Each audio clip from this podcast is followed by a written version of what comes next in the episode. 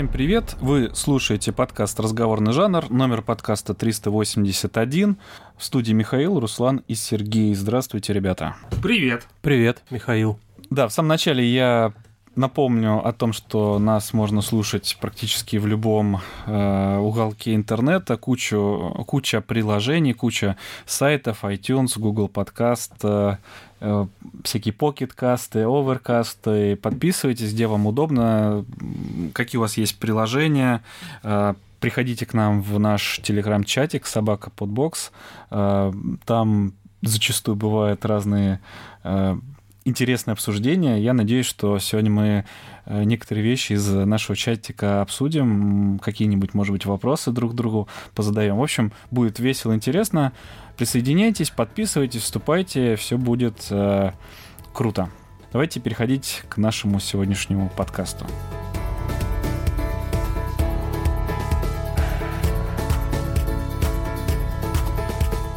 Начну с рубрики «С этим знакомиться». Я э, я несколько ссылочек накидал. Одна из э, э, ссылок, которой хотелось бы поделиться, это ну, не совсем свежая, но все-таки мне показалась эта статья довольно интересной. Это интервью на сайте vc.ru с, угадайте кем? С, дай подумаю, так, Виси Русеньковым. У него много денег, так. Его зовут Олег. И ты так. угадал, да, это Тиньков. У него а... есть свой банк, я слышал. Личный банк, вот. Он называется Тиньков банк. Слушай, а ты читал эту статью? Читал да, это интервью? Да. А, полностью? Не промотал? К сожалению, полностью. А я там где-то в серединке промотал, что-то мне как-то не очень... По-моему, они про банки или про что-то такое разговаривали. А, ну, самое интересное, да, допромотал. Да хватит тебя. Мне концовочка очень э, понравилась, когда он апеллировал несколько раз, э, Олег Тиньков апеллировал несколько раз к Яндексу, что они хотят и думают соревноваться с Яндексом, а, может быть, запустят Яндекс Такси, и это вот одна половина Тинькова так думает и планирует, а другая половина Тинькова, она хочет все-таки в э, финтехе оставаться, то есть в основном заниматься какими-то финансовыми, там, брокерскими услугами, деньгами, депозитами, кредитами всем таким прочим. Э, давайте это обсудим. Давайте это обсудим. Вот на месте Тинькова ты бы что принял, какое решение, Руслан? Ты бы делал бы круто, но в какой-то одной области, или пытался распространиться на какие-то другие соседние смежные области. Потому что, ну, допустим, если Тиньков запустит э, такси, Тиньков такси, да, э, то это уж совсем не профильное, как бы дело а для, для, бан... для, для банка. Ну, а, для банка. а для поисковика профильное. Для банка. Вот есть интернет-поисковик, ты туда вводишь и получаешь поиск, и они занимаются такси. Не, походи. Как-то это тоже не, не очень профильное, согласись. Ну погоди, я не обсуждаю. Я просто привык, что есть Яндекс Такси, но если вдуматься, для поисковика, где поисковик, а где такси? Я не обсуждаю сейчас Яндекс, пока что, пока что я не обсуждаю Яндекс. Я говорю о том, что, например, у Сбербанка нету такси, Сбер такси нету такого. А, но зато, зато у Сбера был свой оператор сотовой связи одно время. А сейчас уже нету, что По-моему, они закрыли, у типа, у Тинькова тоже, кстати. Ну вот у Тинькова, то есть где банк и где оператор сотовой связи. Но Тиньков побаивается, честно, Сбера. В этом интервью он об этом несколько раз говорил. Ну, еще бы он не побавился, если Сбербанк признан мировым брендом. То есть самый, самый сильный бренд в мире после Феррари. А среди банков вообще самый сильный. Ну, ты же знаешь, что это внешние условия и среда обитания. Так все-таки, вот на месте Олега Тинькова ты бы какое решение принял? Ну, застрелиться. Ну почему же так? Ну, после Он довольно зашквара с магии. Да? Конечно. Кстати, вы, ну, давай сейчас, конечно, я немножко отвлекусь от темы. А, вы заметили, как в этом интервью Тиньков... А... Про гибкий график он или Нет, не про очень это? откровенно сказал, что после зашквара с немагии... Перестал пользоваться социальными сетями. Я думаю, просто его вызвали на ковер акционеры, да, какие-нибудь совет директоров, кто там в Тинькове есть, и сказали, Олег, ты больше социальными сетями не пользуешься. После вот этих твоих высеров, да, у нас банк может загнуться. То есть понятно, что он там является владельцем и все Погоди, такое. ну там но же него есть- резкий рост был э, доходов и но выручки. имидж, имидж сильно пострадал. Ну, слушай, даже я задумался на какое-то время перестать пользоваться Тиньковым, да, ну, то есть, понятно, я продолжу им пользоваться, хотя сейчас, честно говоря, меньше уже пользуюсь. А, подожди, а куда ты переходишь? Ну, у меня, в принципе, де- денег просто меньше стало, поэтому пользуюсь меньше. Исключительно по этой причине. Погоди, ну у тебя денег меньше, но ты вовремя донатишь? Если так Ну, а скажу. куда денешься, и так и вовремя не дозанатишь, э, ты потом вообще наш удалишь из всех чатиков, перестанешь звать на запись подкаста. Зато монтировать не надо будет. Блин, где-то раньше был. И, и тратить время на, запи- на приезд, чтобы записаться. Черт и дьявол на плечах такие. Так, слушай, надо же заплатить. Нет, ну как же так? Э, так вот, про Тинькова. Мне, мне кажется, что его, вы, его собрали, там, совет директоров, вот там кто там есть, просто в темном уголке присанули, сказали, Олег, забудь, что такое Инстаграм, забудь, что такое там то-то, тот 50 ты больше в социальные сети не лезешь, потому что после твоих высеров, ну, как бы страдаем мы все. А, И он в этом интервью фактически это подтвердил, что он перестал пользоваться социальными сетями, он перестал лично вести какие-то аккаунты, и я уверен, что это, эм, может быть, даже не его личное решение, да, то есть это просто пришли и объяснили, что Олежа так не надо. Не, может, на самом деле он и ведет, просто анонимно.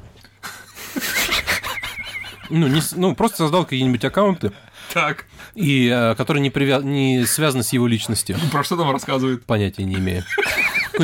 А, как, как сейчас модно а, в Телеграме всякие каналы анонимные, там какой-нибудь канал анонимного там банкира или там, не знаю, э, владельца банка. Если что, это Сергею. Мне кажется, э, Олега Тинькова будет очень легко вычислить в этом канале, потому что он нач- начинает э, каждую фразу, фразу со слов «А, «Ну, вообще-то, э, это я еще в 90-х начинал вот этим заниматься». Вот, вы не заметили, что он э, практически во всех областях, которые в России есть, был когда-то первым? Ну, по его словам. А почему тогда был первый президент Горбачев СССР? Почему был первый президент России Ельцин, а не Тиньков? Это странно, это странно, да, то есть, наверное, какое-то упущение. Вот. А по поводу твоего вопроса, да, по поводу э, профильный бизнес, непрофильный. Слушай, я тут э, рассказывал когда-то, я сейчас смотрю сериал, называется «Лучше, чем люди». Э, да, лучше, лучше, чем люди, правильно? Э, Про роботов, про дроидов, про роботов, про, ну, про будущее, где роботы там начинают заменять человека и все такое. Боты, боты так называемые.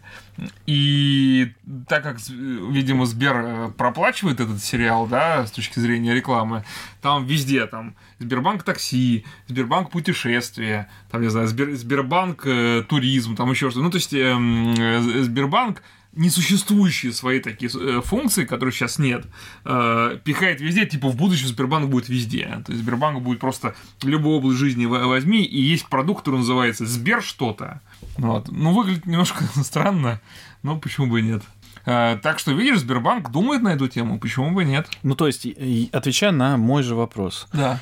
Вот- Это нормально. Вот между вот этими весами, если команда Тинькова выберет фин- только финтех, то ты их будешь осуждать, потому что это динозаврство, и надо развиваться, надо диверсифицироваться, надо пробовать что-то новое.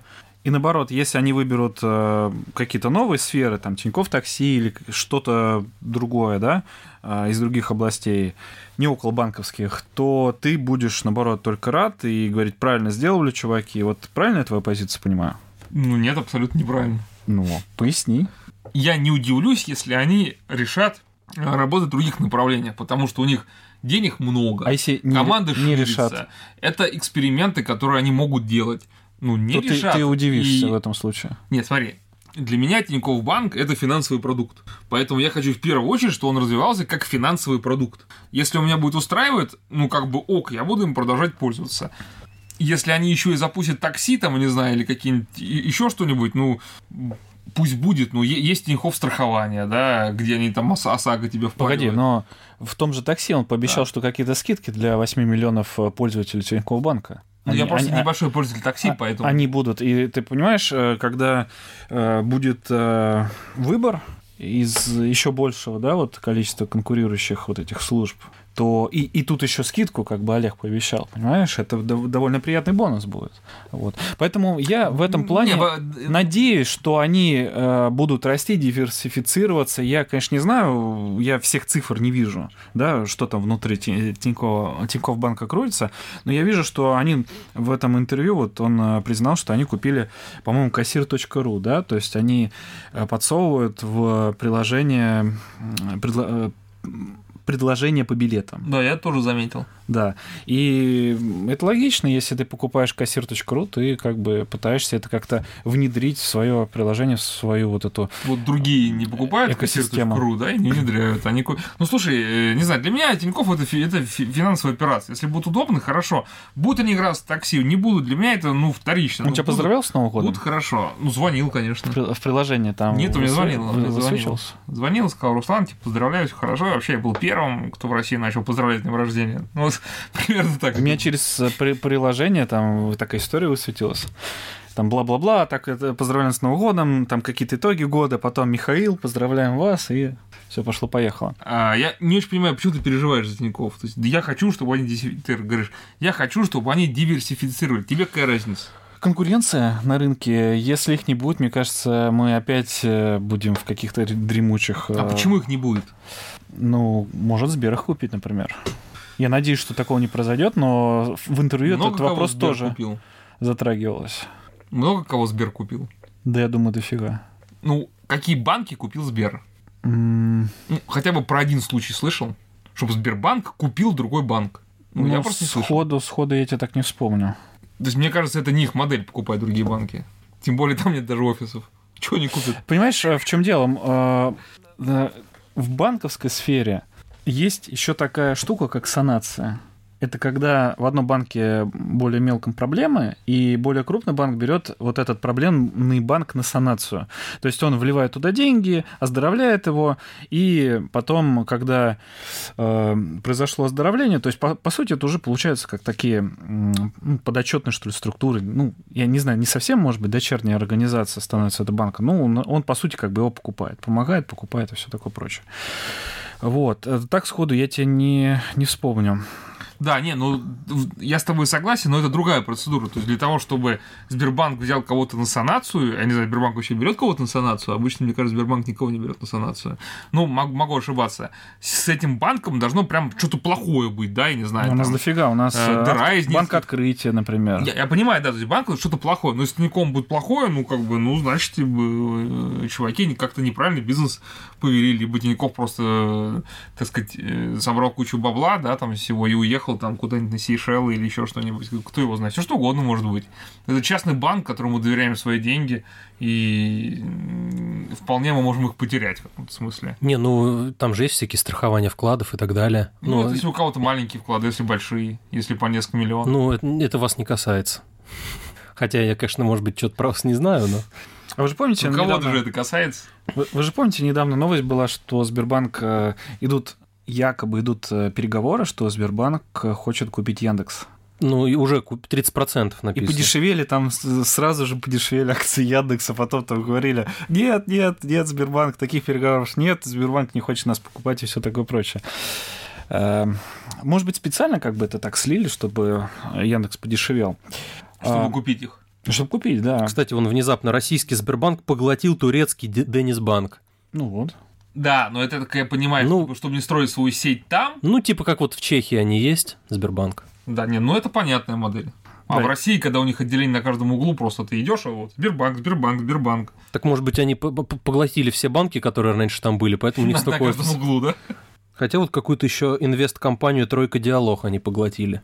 Я тоже кучу... Но это, это не банк, это инвесткомпания, я помню это. Я тоже смотрю кучу дочерних организаций Сбербанка, и э, не очень понятно, они как бы их покупали, допустим, и какую-то реорганизацию делали, да, а, потому что там практически по всем направлениям. Там это не, лизинги, это, да, лизинговые да, да, да, да. и страховые. Но это не профильные вещи, то есть это то, что это не непосредственно не, не другие банки. IT-компания, программы лояльности, да. там оценочные компании и так далее, там не государственный пенсионный фонд.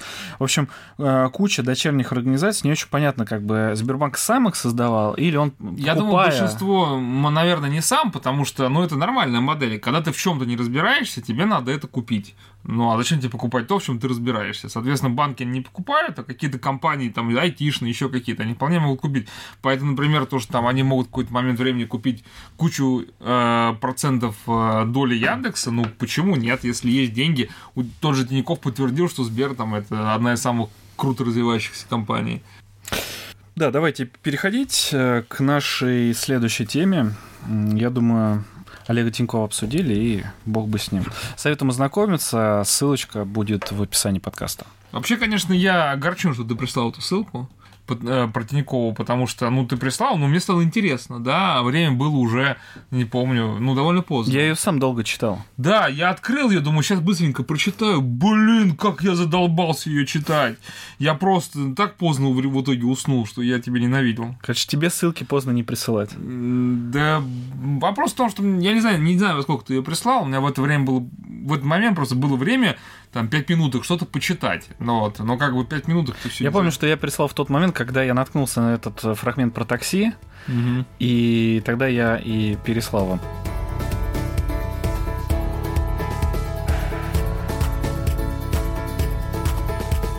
А, меня другое еще задело. И ну, это в самом начале и, статьи. Почти. И понравилось. Ну, где-то, да, ближе к середине.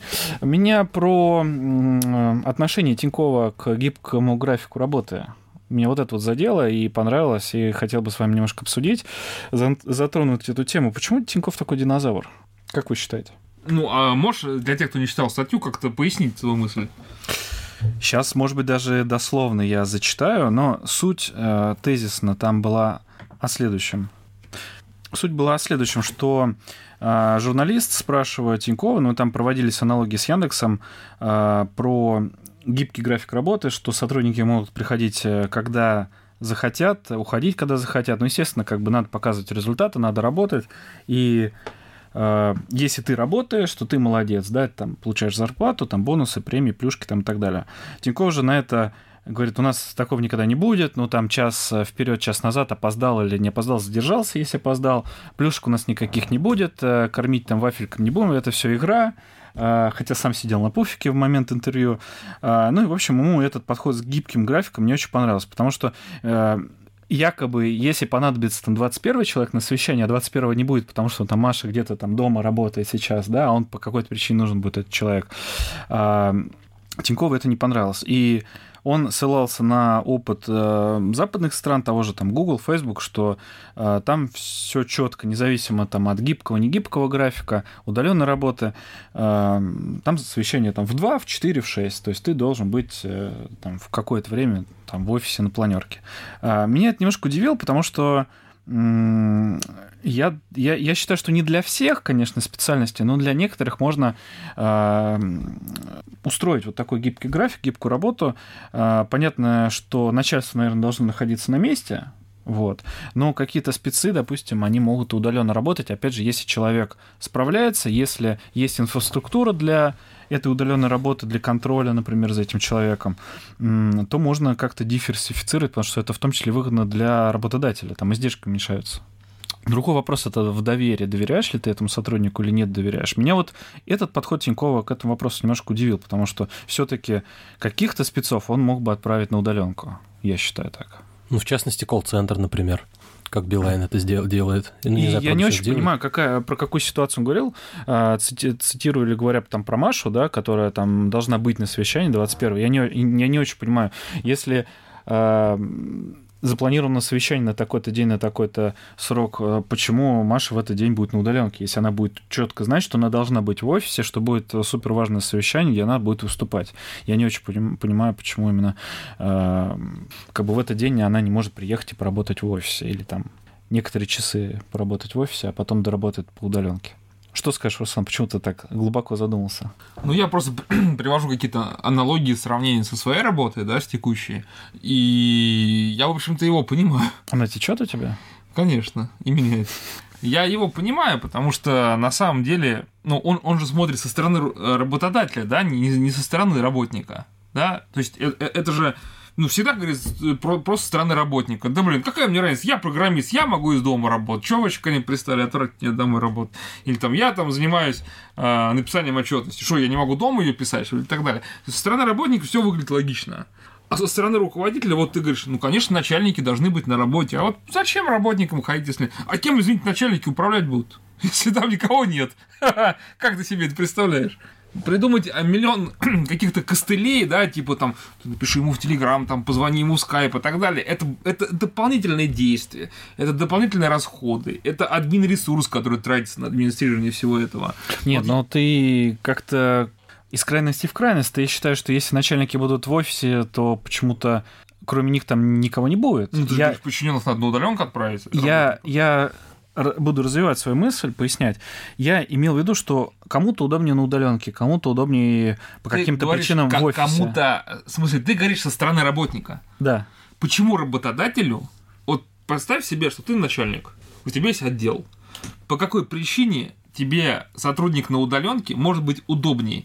Я сейчас не говорю про там дешевле с точки зрения... Производительность, э, возможно, выше. Ну, смотри, давай вот оставим произойдет, сейчас поговорим. Давай оставим за бортом какие-то вещи, почему это может быть выгодно с финансовой точки зрения, да, не держать рабочее место в офисе, но это мы говорим о стопроцентной удаленке, да, если удаленка не стопроцентная, то рабочее место все-таки должно быть, да, там 50% же приходит, например, а, не тратишь на этого человека там какие-то затраты и все такое, тому вот это давай оставляем а, в стороне.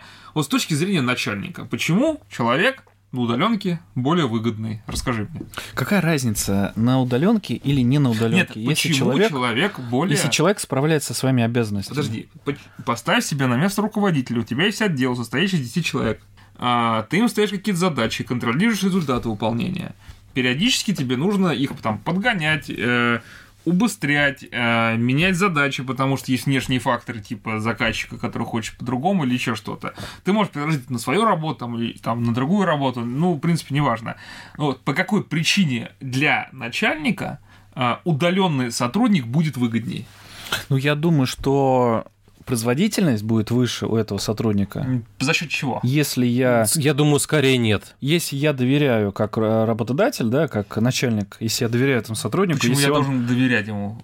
Почему я должен ему доверять? Не пойму, это что, моя если мама он, там или папа? Если он справляется с работой. Не знаю, я себе-то не доверяю, уж тем более чужому ну, человеку. Не, не очень понятно. Вот сидит сотрудник передо мной, да, я могу подойти и посмотреть, что он делает. Я могу сказать ему, делай быстрее. Я, я могу сказать, слушай, все, это бросай. Ну, согласись, срочно, это динозавр какой-то. Нет, я, я тебе говорю, Ходите ты контролировать. себя на место, на, попробуй хоть раз в жизни, поставь себя на место начальника и скажи мне, почему сотрудник на удаленке тебе выгоднее. Ну, что первое приходит на ум, то, что он не опоздает, ну, меньше вероятность его опоздания, потому что он в пробку не попадет. Даже если он по каким-то причинам позже начнет работать, то у него не будет оправданий никаких. То есть вот встал весь город в пробке, а ему не надо никуда ехать, он просто тут же в любой момент сел и, и, это, и работает. Но это же не проблема для работодателя, это проблема сотрудника.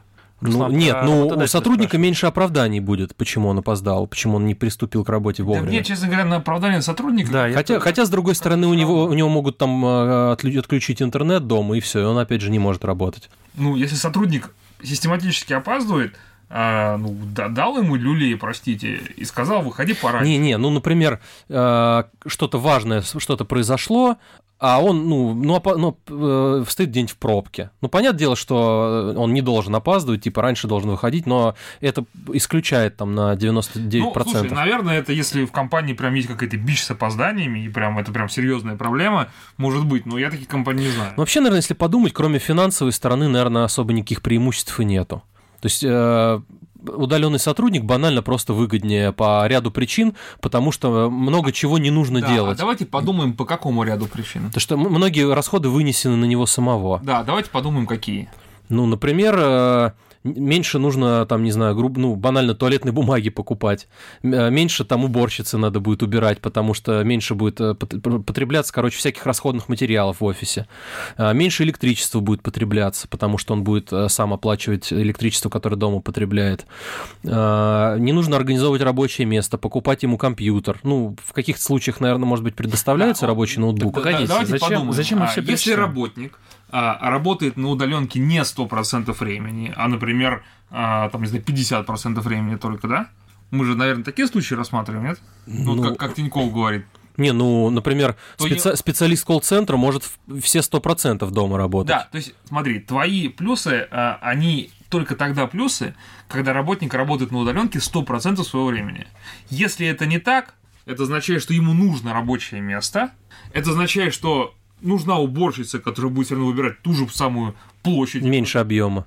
Почему меньше? Ну, потому что он не все время будет на работе. В какой-то день он может вообще не приходить. Ну, уборщица, она моет Ну, весь короче. Она моет и коро- месте, короче, когда он там, и, когда он не там. грубо говоря- ей оклад не, не за количество помытых, так сказать, мест грязных, да, а просто за то, что она пришла на работу и моет пол. Ну, Я просто к тому, что м, тут либо все, либо ничего. Вот если Нет, 100% почему? можно посчитать. Если не 100, то практически не, нет никакой выгоды с точки зрения Почему? даже. ну, мне кажется, э, либо 100%, либо столько процентов, сколько он проводит в офисе. Настолько будет дешевле он обходиться. Да не То есть, если он- дешевле, есть да постоянные будет. расходы. Ты арендуешь а, квадратные метры помещения, потому что ему иногда там нужно место. Ты нанимаешь уборщицу а, убирать вот эту комнату, вот этот open space, вне зависимости от того, сколько там сейчас сидит Ну ладно, не цепляйся к уборщице. Я, наверное, даже погорячился с уборщицей. Да. Если вообще кто-то в офисе находится, Да. то в любом случае и один и тот же объем убирать Затраты придется. операционные, ну, типа там туалетной бумаги, да, я не знаю, может быть электричество. Ну, мне кажется, они м, копеечные по сравнению э, там с тем, что организация в принципе там, не знаю, выигрывает там или теряет. То есть с точки зрения финансов, ну не знаю, не стопроцентная удаленная работа, мне кажется, не так уж сильно выгодна. Ладно, давай так. э, Стопроцентная и меньше 50%. То есть, э, если он 50% удаленно, 50% работает, тогда, наверное, примерно сопоставимо. Ну, то есть особо никакой экономии нет. Если он меньше 50% в офисе про- проводит, то чем меньше 50% он проводит, тем выгоднее получается. Если 100% его нет, и до 50%. Ну, теоретически такое возможно, если, например, а, сказать, что у нас есть 10 сотрудников, каждый из них проводит только 10% своего времени на работе. Это означает, что им нужно таким образом построить график пребывания 10%, что они по очереди будут занимать одно рабочее место. Но, мне кажется, это, конечно, утопия. Я смотрел... А если, ну, ты говоришь, меньше, они 40%, что ему стоит работать? Ну почему? Опять же, как ты говоришь, пересечение. Если это там процентов 10-20, то ему, очевидно, он приезжает только на какие-нибудь совещания или какую-то конкретную работу выполнить. Тогда ему тоже не обязательно рабочее место, как мне кажется, свое я, личное. Я смотрел видео с- из, из офиса Йоты в Москве. А, Там а, прикол офиса, новый офис. Прикол этого офиса в том, что у каждого сотрудника нет своего выделенного рабочего места. То есть он может работать э, вот где ему захотелось, у окна там или где-нибудь там у стеночки, на Какой-то диване. балаган. Ну вот, вот, вот так вот, вот такая вот особенность.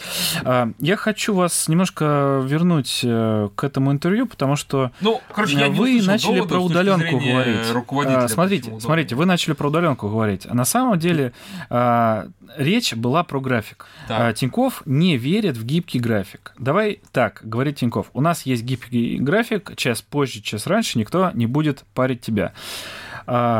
На вопрос журналиста про возможность сотрудника полностью распоряжаться своим расписанием, Тиньков говорит следующее. Да, свободный график – это другое, я в него не верю. И э, на уточнение, что талантливый дизайнер не может жить во Вьетнаме и работать в Тинькове, он отвечает, такие кейсы у нас, конечно, есть. Есть удаленные разработчики и дизайнеры. 11 центров разработки, 12 облачная система для работы из дома. Но если человек условно ведущий разработчик или менеджер, то я не могу смириться с тем, что его нету. Он должен быть, а у него свободный график. У нас постоянно проходят встречи, совещания, а Маша, видите ли, сегодня из дома. Не наша история. Так, то есть, видите, у них Ну, я, я его понимаю у них как бы полностью. частично это есть, то есть он не тотально, как бы говорит, я против, э, в принципе, против всего, да, вот. То есть там, где надо, он точно готов с этим смириться и готов там для рядовых сотрудников на это пойти. Там, где он понимает, что ведущий э, проекта, ведущий какой-то специалист должен быть в офисе, он на это не идет и считает, что всегда спецведущий должен быть под боком. Ну, логично же. И я-то к этому и вел э, этот вопрос, эту дискуссию, что э, если всю эту экономику посчитать и, э, и понимать масштабируемость бизнеса, да, у тебя там пошло новое направление, ты набрал еще на удаленку там 10 сотрудников, они у тебя там фигачат, выдают тебе результат. Если ты им доверяешь, если ты их контролируешь, если у них это все получается, э, как бы, чего плохого-то в этом? Я не вижу в этом ничего плохого, на самом деле. Поэтому тут как бы больше не про удаленку, а именно про график. Но вот Тиньков не верит в свободный график, на самом деле. Давайте Тинькофф и не верит в свободный график. Ну, он не верит. для всех, видимо. Для кого-то может быть, но не для всех. Подожди, как-то немножко смешалось в этом разговоре.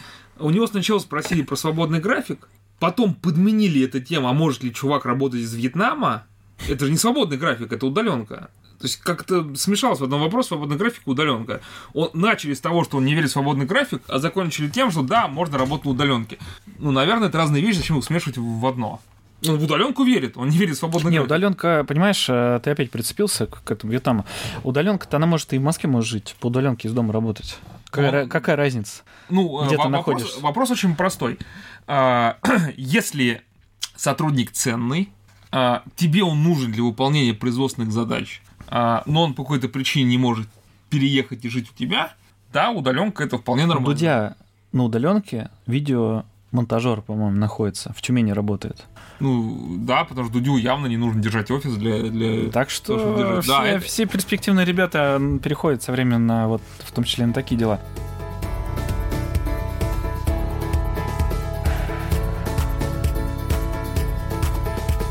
Давайте переходить к новому видео от Юрия Дудя.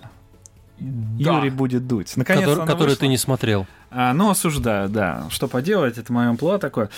А, вышло новое видео, и сразу все закипели. Все забурлили, ура, там во всех пабликах, во всем интернете. Юра ожил, проснулся после зимней Дудь спячки. вернулся. Да, я не знаю, это в день сурка произошло или не, не в день сурка, но, в общем, а, произошло, и все думали, сейчас какой-нибудь там Децл будет или что-нибудь такое, но, к сожалению, не Децл, и, с другой стороны, не какой-то начинающий рэпер другой.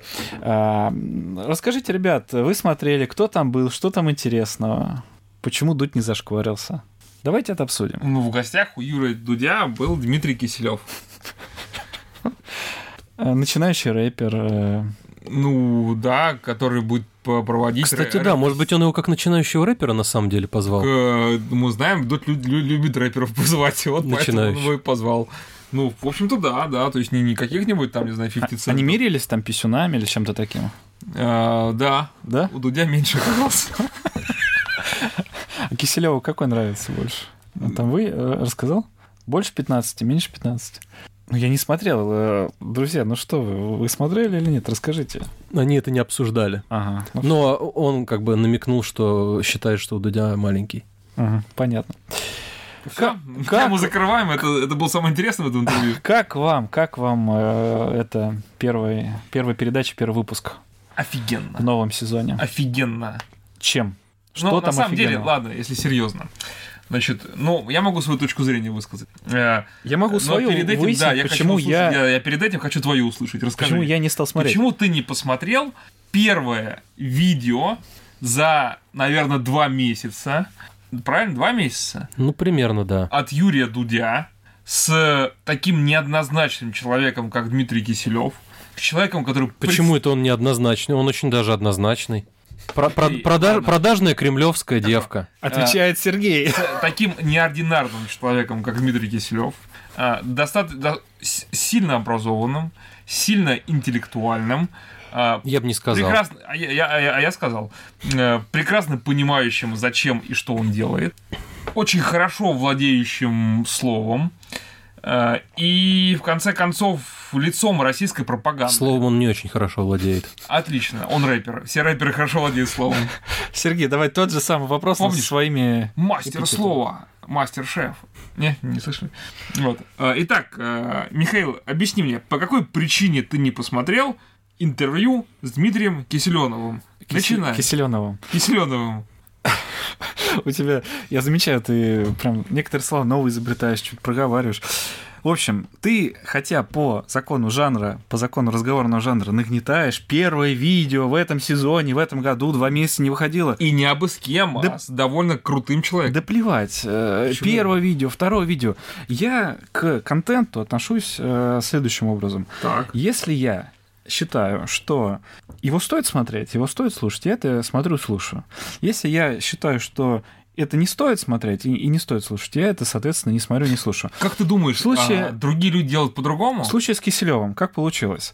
А, Я не помню, где я увидел, но, в общем, я увидел сообщение, хотел переслать это сообщение, захожу в наш э, чатик э, собака подбокс в Телеграме, там уже висит сообщение из э, телеканала Варламова, по-моему. Сергей переслал заботливо, там через секунду в секунду буквально. Наш произошло. Сергей, да.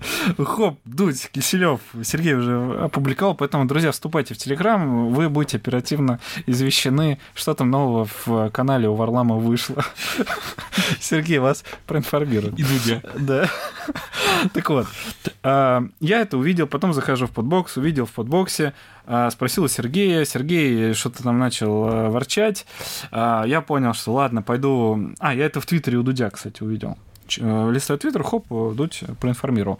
Я потом полез в Твиттер и читаю комментарии. Там 250 коммен- комментариев, и знаешь, э, основная масса комментариев типа «Фу, Юра, как ты мог? Я ждал два месяца, а ты такое говно выпустил». С таким... Я бы, думаю, это большинство комментариев было от таких же, как ты, которые даже смотреть не стали. с, с- Ну, с похоже таким говном. Учитывая, я- что интервью длится час сорок, а комментарии через 10 минут появились. Да, и я смотрю, что написали в нашем чатике. Там Дима, по-моему, написал по, по теме, по теме как А. раз написал. А, ну, там что-то опять про член было.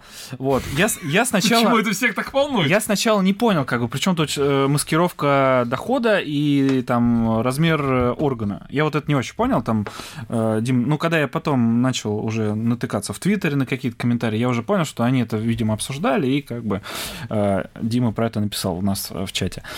А, Я вот так вот соизмерил час сорок. Дмитрий Киселев, что он мне может нового рассказать, что он мне может хорошего рассказать? То, что он там э, по из- извивался как нуш- уж на сковородке и ничего толкового по делу не рассказал интересного, я это и так уже из Твиттера узнал.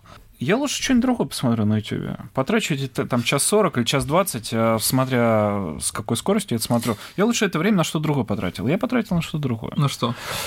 Ой, я не помню. Я... Видео с котятами А? Нет, я... у меня были интервью. Или последний У- колб? У меня были другие интервью. Я вот а, не поздно позже посмотрел. А, я какие-то интервью смотрел. Может быть, с Родинским, может быть, еще какие-то другие видеоинтервью.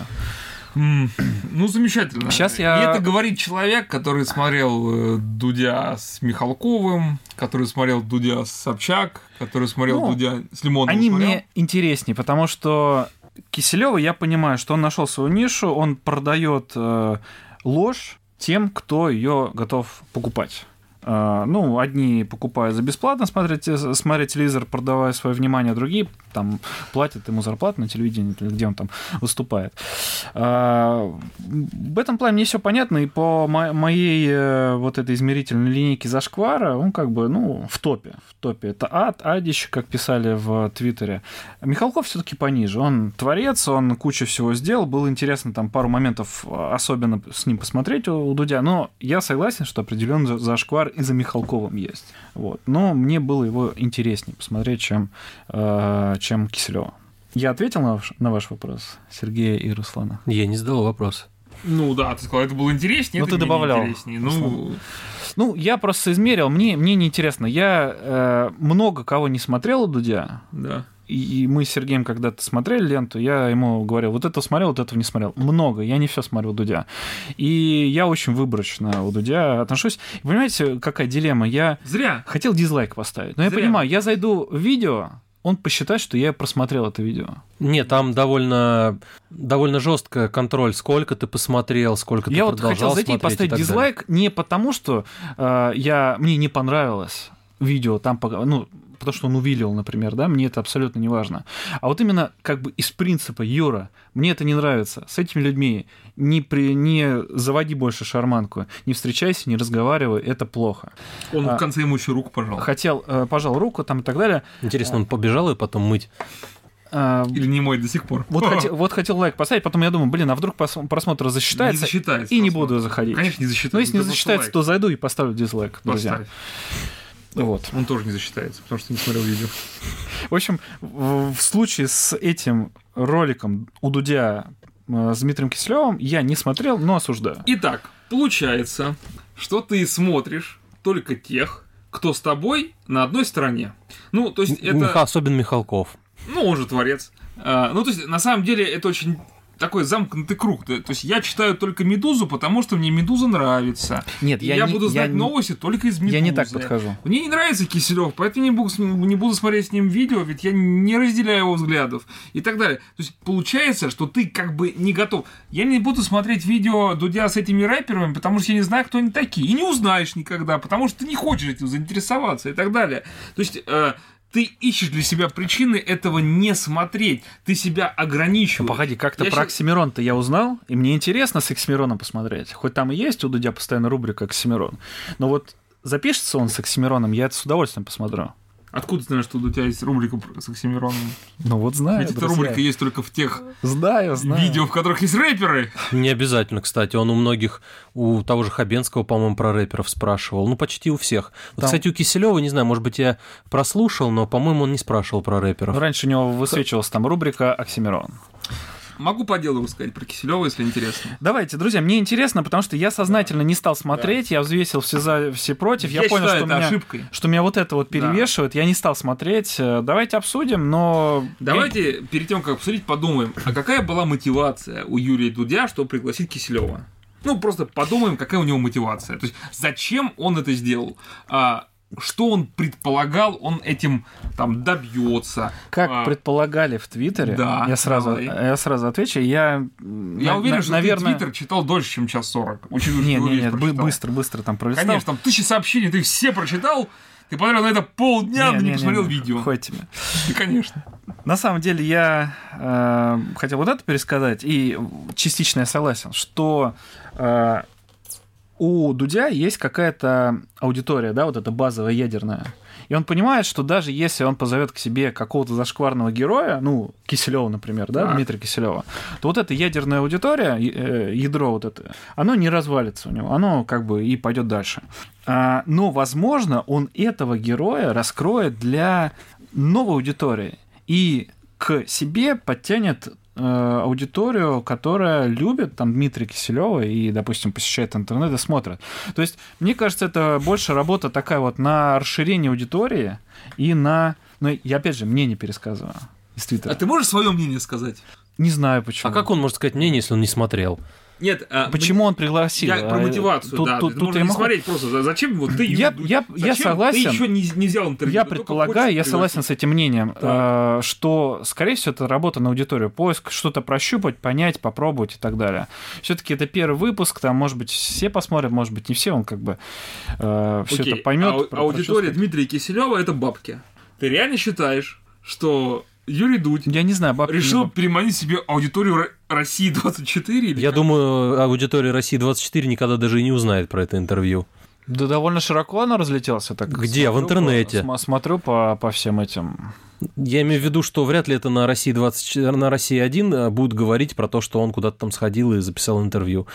И, и кто-то пойдет Ну, потом, даже если бы скажут, вряд ли кто-то пойдет 24 может смотреть. быть, а у вечернего Урганта, например, может быть, э, затронут это. Как-то я себе плохо Ну, это к примеру. Ну, хотя, может, пошутят. Но, вс- но кто вечерний Ургант? Опять те же, кто и в интернете сидит в основном.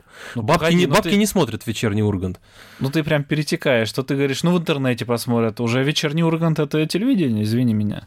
Поэтому... Ну, ты же понимаешь, о чем Серега говорит, что аудитория вечернего Урганта и Дмитрия Киселева, она разная. Она Не, скорее- ну, может быть, пересекается, но там да, она, на какой-то... пересекается совсем не, не сильно. Давайте подождем. Что мы гад- гадаем на кофейной гуще? Пе- Нет, я, я- не просто спрашиваю мнение. Мне кажется, это как расширение считаете, аудитории. за- зачем? Да. Мне Ну, кажется, Мое он... мнение расширение аудитории. Ты считаешь, что да, Дудь хочет переманить ди- аудиторию Киселева. Мне кажется, это странно. Не переманить, а показать себя этой аудитории. Что все узнали, что у тебя маленький вот если бы он сам к Киселеву пришел, тогда может быть. Ну да.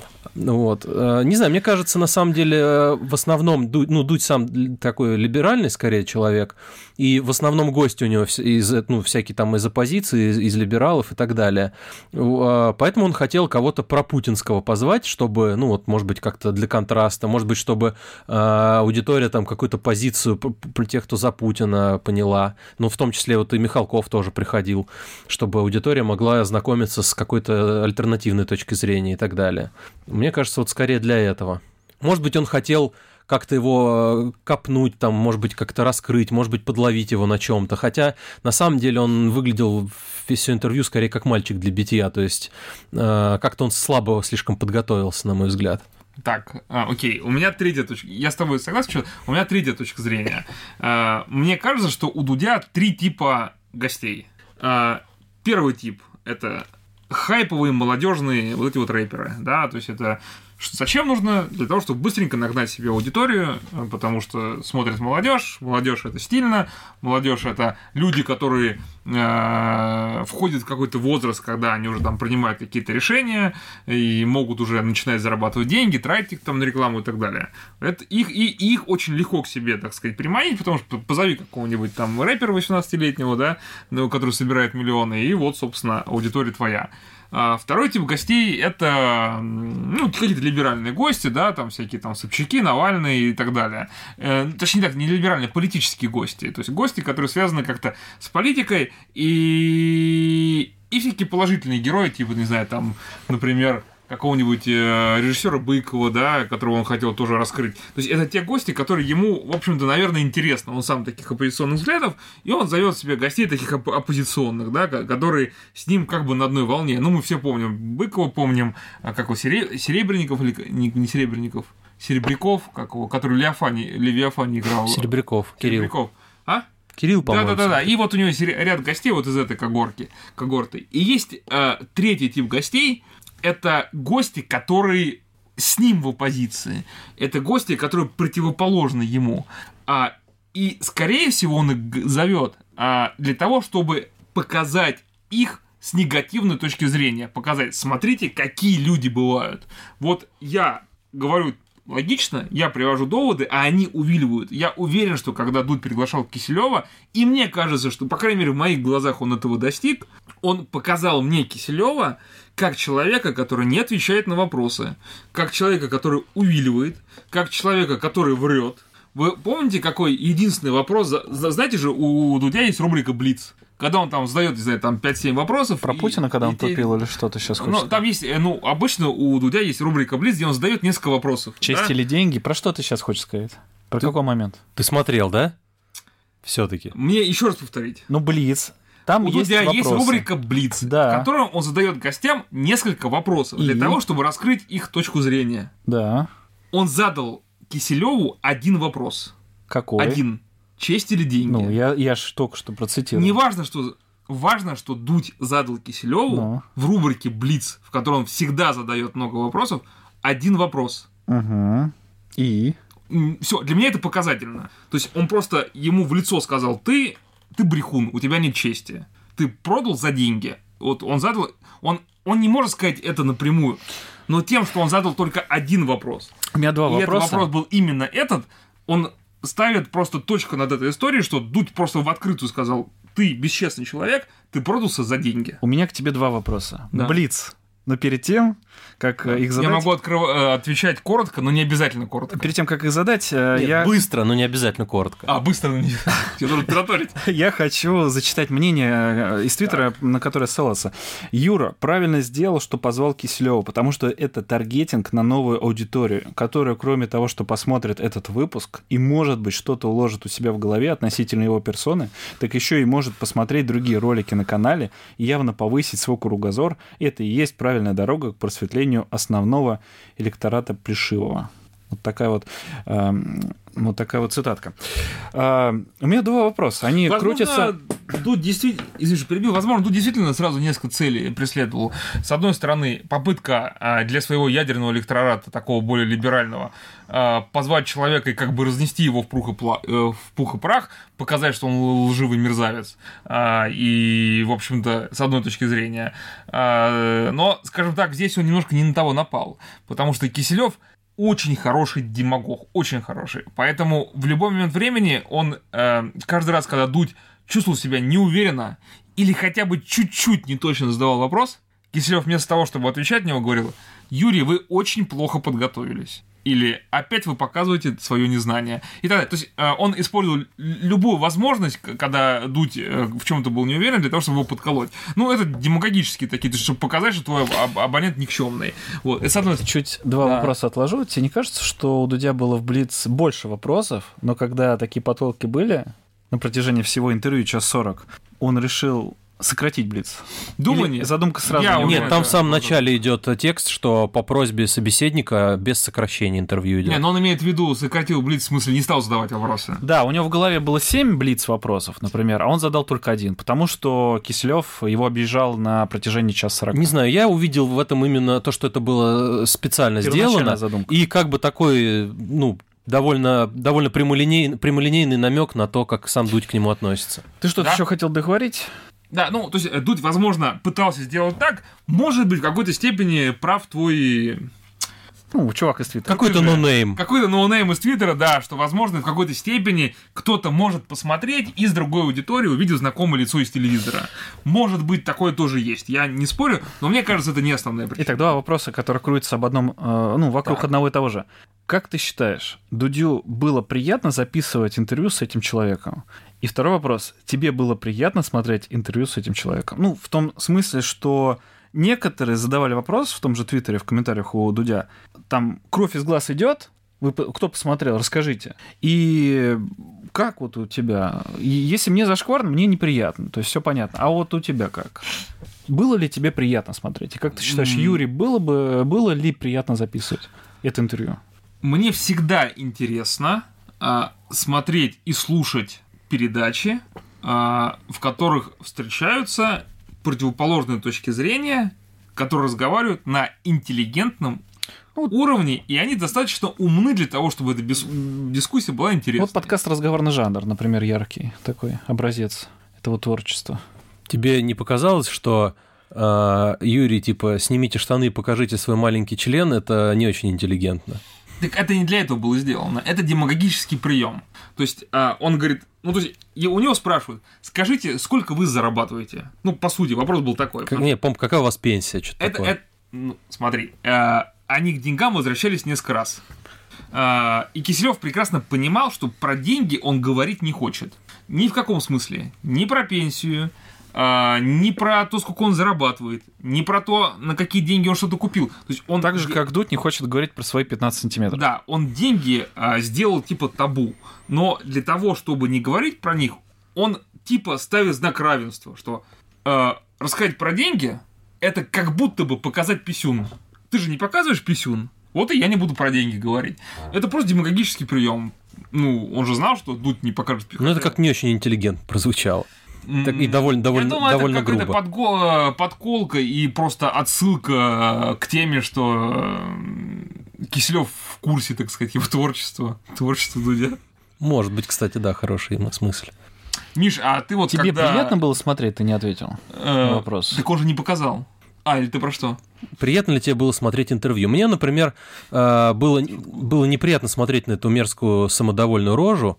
Именно и, по этой и- причине. И, слушать вот этот вот елейный голос, такие снисходительные тона в, го- в голосе, типа, ну что вы, ну не подготовились, ну что вы, на кого вы, типа, лезете? И мне было неприятно то, что реально мне казалось, ну, чувствовал, что Дудь как-то очень слабая какая-то у него позиция, и то, что его этот э, переиграл и задавил.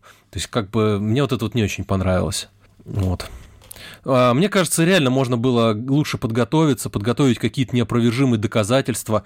Вот с кем-то уже такое было, вот интервью, когда он типа, а, по-моему, с Жириновским или что-то такое, когда он ему говорит, вот, типа, такой-то был, не было такого, он говорит, ну как же, вот, и показывает там, грубо говоря, скриншот.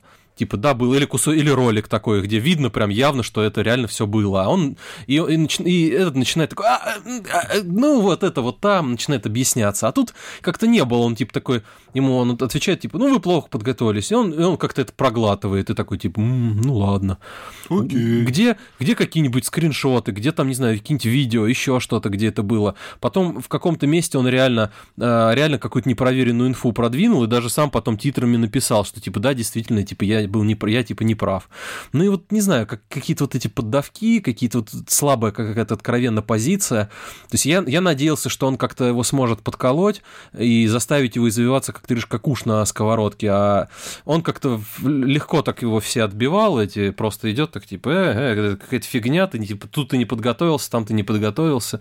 Не знаю, может быть, конечно, какая-то была специальная задумка так э, поддаваться весь выпуск, вот, но выглядело это как просто слабая реально подготовка и как какая-то слабая позиция у Дудя. То есть он, он, он на, своем же, на своем же поле ему проиграл вчистую. Вообще забавно, что Киселев, как человек, который знает, каких противоположных результатов можно добиться с помощью умелого монтажа, сразу бы просил не заниматься монтажом во время этого.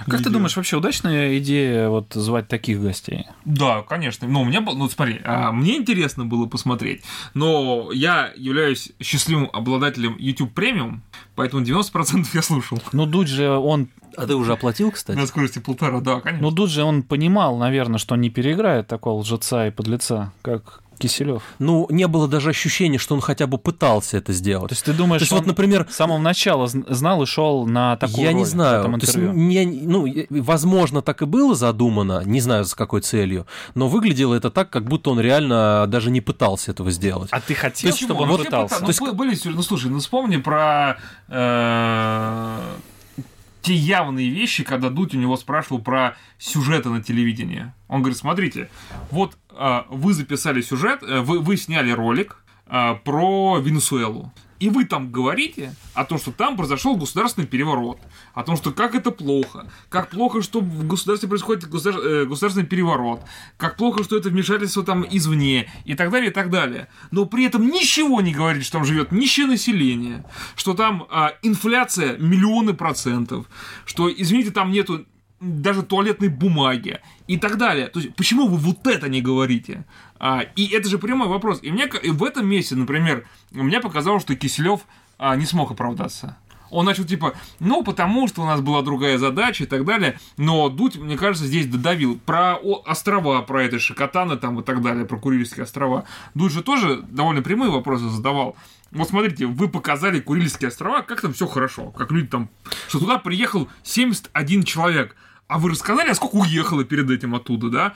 В каком там дерьме они живут? Вы почему вы вот этого не рассказываете? И мне кажется, Киселеву было нечем крыть. Он попытался сказать, да это не была не наша задача, да когда-то там в предыдущем каком-то мы об этом что-то рассказывали и так Да далее. я не помню, он еще Да говорил. Я, я не очень помню, типа он там не совсем слит. Но мне кажется, в этом плане у Дудя получилось показать. Ну ладно, в этих моментах реально может быть, но они как-то были не особо к- такие крутые, не особо жесткие.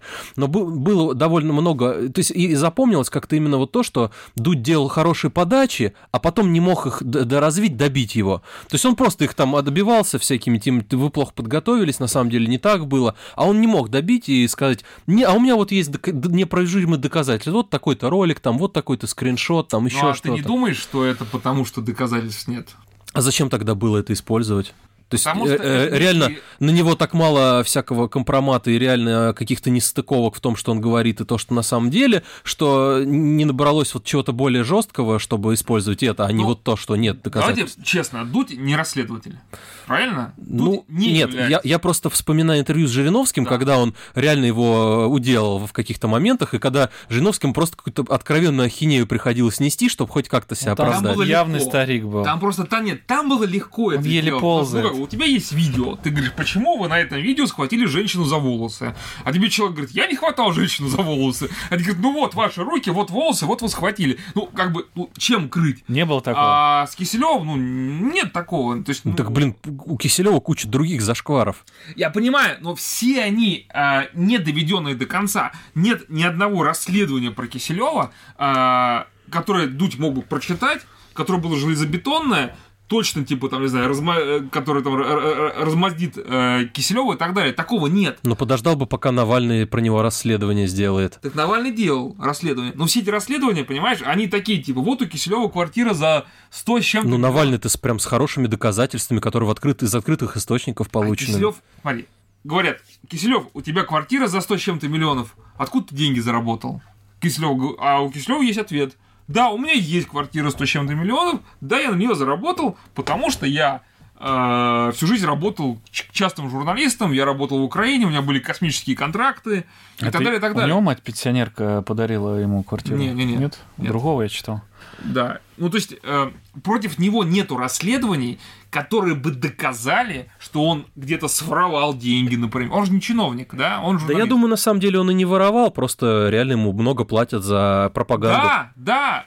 А в чем тогда? э, как То бы, есть э, в, в плане, в этом плане, мне кажется, он даже можно назвать его честным. Ну, кроме того, что он продает свою честь за деньги. это талантливый, умелый человек, который дорого оплачивается, который является топ-менеджером большого информационного агентства и который в жизни всего добился сам. Ну, это же правда. Другое дело, что просто он Как работает. мы к этому относимся? Да, он работает на негодяев, ну, с нашей точки зрения. И он, э, его работа в том, чтобы обманывать людей, дурить им голову. И он ее делает хорошо. Но это же, скорее всего, проблема самих людей, что они позволяют себя дурить. Ну, это же другая тема разговора. Ну, мы к ней придем, наверное. Да, ну, то Вне- есть, о- о, это его работа. То есть он внешняя должен среда. выйти и сказать, что белое это черное, а черное это белое. И его Дудь пришкварил, он говорит, как вы могли такое сказать? А, было нападение на журналистку Татьяну Фи- Филинкаулер, которую, извините, там перебили какие-то там артерии, да, из нее хлестала кровь, она была в реанимации, да, ей там делали кучу операций, а вы в своем эфире сказали а, журналистку, которой повредили кожу на шее. Что? Как бы что, что за бред? Он говорит, а если бы вашего журналиста, вот вашего, да, какого-нибудь, вот так же сделали, вы бы тоже сказали кожу на шее? По-моему, это были довольно сильные подачи. Другой вопрос, что у Киселева, как у хорошего демагога, намного, ну, это человек, которому сколько лет? 60 с чем-то, по-моему, да? 64, что ли? который всю свою жизнь занимается тем, что он как бы мастер слова, да, он демагог, он тренируется, он, у него огромнейший опыт э, за плечами. Это человек, который уже много лет э, показывает белое черным, а черное белым. Он умеет это делать. Поэтому ждать, что пройдет какой-то молодой Дудь и типа сейчас его размандит, ну так этого не может быть, потому что не может. Но Дудь все-таки, мне кажется, старался. И у него было где-то около пяти очень хороших подач, очень хороших подач, но как бы вратарь хороший. Ну, что делать? То есть он бьет хороший удар, сильный, нормальный удар. Ну, вратарь офигенный. Вратарь может отбить. Ну, потому что он... У него опыт такой вратарский очень, очень большой, скажем так. Поэтому в этом плане Киселев, конечно, молодец, как э, мастер слова. А Дудь молодец, как интервьюер. Киселев не говорил уж про кожу, да, на нашей, то, что, что кожу не поранили, то есть такой вот прием не делал, не говорил?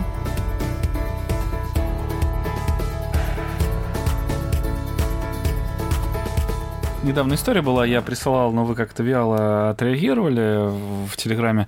Э, Пришла информация, что Навальный встречался с Пригожиным, такой повар у Путина. А, да, я, я читал про это, Э, да. Да, и пошла-пошла информация, там Навальный сказал, что я в этот день встречался только с э, сторонниками, со своими сторонниками.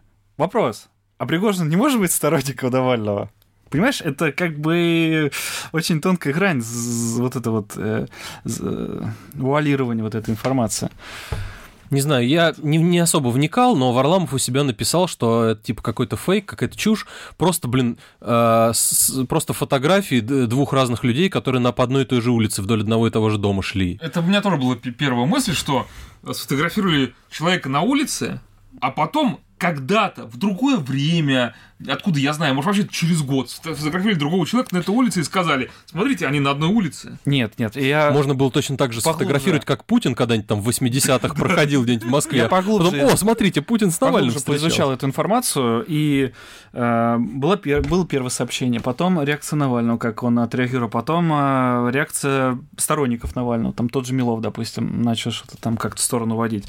А, там же были фотографии сравнения, что э, стоит одна и та же машина в одном и том же месте, марка, цвет, все номера, снег э, лежит, э, свет падает один и тот же. То есть видно, что это не, э, не, не разное время, это не лето и зима, это не раз- ra- разные года, раз- разные месяца, это вот э, одно и то же время. Ну, просто не очень понятно, как, как э, даже если они были, там, не знаю, с разницей в 10 минут в этом месте, как это дока- доказывает, что они встречались, обсуждали какие-то там договоренности у них были и что-то такое. Вот, вот если бы знаю. выложили фотографию, где они там вместе, не знаю, друг другу Да, руки почему, если они пожимают. встречаются, нет фотографий, где они вместе. Вот это я не знаю, м, как бы почему так, но я а, наверное, потому что в разное смотря... время заходили-выходили. Я, смотря на реакцию, э, ну, как отреагировала эта сторона, как отреагировала эта сторона, и просто соизмеряя, да, мне вот это вот интересно было То есть понаблюдать. я, я, конечно, не буду утверждать, что они не встречались, но я не вижу каких-то неопровержимых доказательств этого. Может, они и встречались, конечно. Ну, вообще, ну, то есть, э, смотри, э, Навальный встречается с Пригожиным, э, Навальный отрицает встречу, правильно? Он э, называет э, людей, которые то ли прочитали, то ли поверили в это, лашпедами. Такая, такая фраза. Кстати, не знаю, на самом деле Навальный мог бы написать, да, действительно, я там был, но я там по другим делам каким-нибудь был или встречался с другим человеком. То есть, так, может, он там был и встречался с другим человеком. Так не, ну почему он этого не написал, что действительно я там был, но я там был по другим делам и встречался с другим Сохранить. человеком, это просто совпадение. Но он почему-то просто начал э, как-то странно... Киселев бы знаешь, что как, сказал Как-то на начал странно отписываться, что я встречался со своими знаешь, сторонниками. что Киселев сказал на это? Совпадение? Не думаю. Вот так вот. До чего уже дошло? Цитируем Киселева в подкасте «Разговорный жанр». Да, а группа «Конкорд» э, Пригожина э, просто потроллила всех. Вот и все. Сказали, конечно, они встречались. Ну, вот это, мне кажется, более, э, более достойная отписка, так сказать. Ну, это... То есть они, они перевели все в шутку. Да. Смотрите. Так и Навальный мог примерно сделать. Навального а, если он приезжает ну, из Москвы это... в друг, другого города, да, это закончу. Давай. А, если он понимает, что возможно провокация, если он понимает, что Пригожин э, живет в Петербурге, работает в Петербурге и против Навального действуют тролли там э, пригожинские. Чувак, блин, сними 24-часовую трансляцию вокруг себя. Просто, чтобы одним потоком в стрим было видео, где ты находишься, с кем ты встречаешься, и чтобы все 24 часа были публичны. Как ты, ты спишь, как ты ешь, как ты там... Ты предлагаешь ему вообще 24 на 7 7, там, круглосуточно, короче, весь, весь целый год вот круглосуточно транслировать, что он делает. Погоди, а, то есть э, там была один, один единственный круглосуточный стрим ничего не докажет. такой-то день, а, такого-то числа Навальный встречался на шестом этаже с таким-то человеком. Покажи, где ты был 2 числа в 16.00. Покажи фото, покажи видео, покажи стрим, ну там с двух до, до пяти, например, с двух до Тебе не кажется, что Опров... это будет выглядеть, что, тебе не кажется, что это будет выглядеть еще более подозрительно? Либо ему это всегда нужно будет постоянно это делать, все время какие-то алиби себе ну, обеспечивать. Ну, я про... Навальный написал, Блин, представляете, именно в это время я да. снимал час видео. Представляете, вот именно никогда не снимал, а в это время снимал. Совпадение? Не знаю, наверное. Я, я конкретно про этот вариант говорю, что если тебе нечего сказать, да, кроме того, что ты встречался с, со сторонниками, да, то есть ты не отвергаешь э, факт встречи, ты четко не говоришь, с Пригожиным я не встречался. А, и ты говоришь, что ты проводил встречу со сторонниками в это время, в, в этом месте, в, в этот час, да, и там был Пригожин. Ну, блин, это какой-то зашквар, на самом деле, по-моему. А с другой стороны, на самом деле, ходит же давно уже а, теория заговора, что на самом деле ему кто-то из провластных кругов сливает инфу на, конку... ну, там, грубо говоря, на конкурентов. И из этого он, собственно, и делает свои расследования. То есть, видимо, он уже, ну, как то считает, ну, многие считают, что он, зная уже какую-то инфор... эту информацию, просто он под нее ищет уже доказательства, чтобы это выглядело, как будто он сам все это нашел. Мне честно пофиг. То есть, может быть, может, ему как раз Пригожин-то все и сливает. Мне честно пофиг, встречался с Пригожиным, не встречался, какие там у кого интересы. Но вот такая информация появилась, вот такая реакция реакция появилась, у, в, в том числе у Навального, ну, она какая-то неубедительная. Понимаешь? И у того же Милова неубедительная реакция, и у Навального какая-то неубедительная. Меня это не убедило. Э, просто забавный факт, живите с этим, как говорится. Да. Вы как-то не отреагировали в э, Телеграме? Ну, честно, вот... как-то пофиг. Да, ну, вот и мне, и мне пофиг. Да. Ну, то есть, э, с какой точки зрения пофиг? Конечно, Навальный тоже демагог. И вместо того, чтобы ответить на вопрос, назвать оппонента лошпедом, да, там, или кого-то, кто в это поверил, ну, блин, ну это просто прием такой, типа, о, там лохи поверили. Ну, мне кажется, это не очень хорошо. С другой стороны, э, Навальный же прекрасно понимает, и это миллион раз уже и говорилось, и показывалось, что за ним следят круглосуточно. Где бы он ни был, где бы он ни, ни, ни находился – а, за ним, ну, постоянно кто-то следит, да, ну, как бы, начиная журналистского лайф ньюса, да, и заканчивая просто спецслужбами. Поэтому странно на месте Навального думать, что если он приедет к Пригожину, это окажется как бы ни, никем не замеченным. Ну, явно, если за тобой 24 на 7 следят, наверное, это окажется замеченным. Поэтому это довольно опасно. И зачем ему это надо делать? И более того, делать и надеяться, что никто об этом не узнает, ну, выглядит неправдоподобно. А, с третьей точки зрения, если даже и есть какой-то заговор о том, что типа Навальный, что Пригожин встречался с Навальным, чтобы слить ему какую-то инфу, да, ну, например, там нельзя было обойтись без, без личной встречи, ну, например. А кто его снимал тогда? Если люди, которые работают на власть, зачем тогда не выложили фото? ну, если как бы это все схема, да, то есть он встречается, ему сливает информацию, он кого-то мочит, а те люди, которые снимают, они на стороне же злодеев, соответственно, они не должны укладывать компромат. Ну, Мне так кажется. Может, там все сложнее. Я, честно говоря, не знаю. Один говорит, встречался, другой говорит, не встречался. Фот... Есть фотки. Так может, в этом здании есть, я не знаю, какой-нибудь конференц-зал, где была встреча с сторонниками. Но мы же не знаем об этом. Не знаю. Ну, Я предпочитаю об этом не думать. Конкретно я эту информацию увидел э, в телеграм-канале Низыгорь. Я сейчас пытаюсь найти, э, собственно, чей это канал, да, чьи интересы он лоббирует. Но пока не, не могу найти эту информацию. Если найду чуть попозже. А как ты скажу. можешь найти, если это никто не знает? Было исследование определенное, что такая, такие-такие каналы там, они, э, ну, там, условно говоря, Володинские, да, Мгм. это администрация президента канала, это те, это тех, это тех. И вот Мгм. Низыгорь, он кому-то там И, относился. и эти расследования кто провел? Канал Пригожина? Э, Я не помню. По- По-моему, э, кто занимается исследованием соцсетей, по-моему, вот то ли проект э, выложил, то А ли проект это чей канал? Ходорковского, по-моему, если я не ошибаюсь. Понятно. Короче, за всеми каналами в Телеграме кто-то стоит. Кто стоит за чатом под бокс? Навальный? Ну, у нас же майор есть или полковник уже повысили, нет? Ну, да подковник, как бы это надо было перескочить ступеньку. Это как с э, подберезовиком и березовиком, да? Да. Когда уже подберезовик вырастет до березовика. Друзья, э, ну вот с Киселевым такая вот история. Э, Уважаемые слушатели, расскажите, смотрели, слушали, видели, не видели, не стали, как я, допустим, во все это дело окунаться. Какие у вас ощущения, впечатления от первого за, ну, после долгого перерыва ролика Дудя на, на YouTube? Понравилось вам? Как бы хотите еще добавочки или все-таки поменьше такого зашквара Юра должен снимать? Да Напишите. почему это за... э, Нет, Миш, подожди, давай вот... Это одно из мнений. Что, что тебе не нравится? Да, ну, может быть, так слушатели это- также считают. Выставляешь, что это, зашк- это, это интервью с зашкварным человеком, но интервью от этого зашкваром не становится. Это Ну, это разные ты так вещи. говоришь. Ну давай скажем, вот вышел э, фильм, который называется «Свидетели Путина». Поменьше бы такого зашквара выходило. Возможно. Ну почему возможно? кому-то если, не понравится. если снято хорошо, талантливо на какую-то тему. Давай скажем, вот вышло кино про Гитлера, вот э, что, ско- что ж только нацизма-то у нас кругом. Да кино ты можешь не о том, какой Гитлер плохой, там исследования психологические, еще что-то. Почему э, как бы продукт вокруг отрицательного героя становится отрицательным? Это же не так.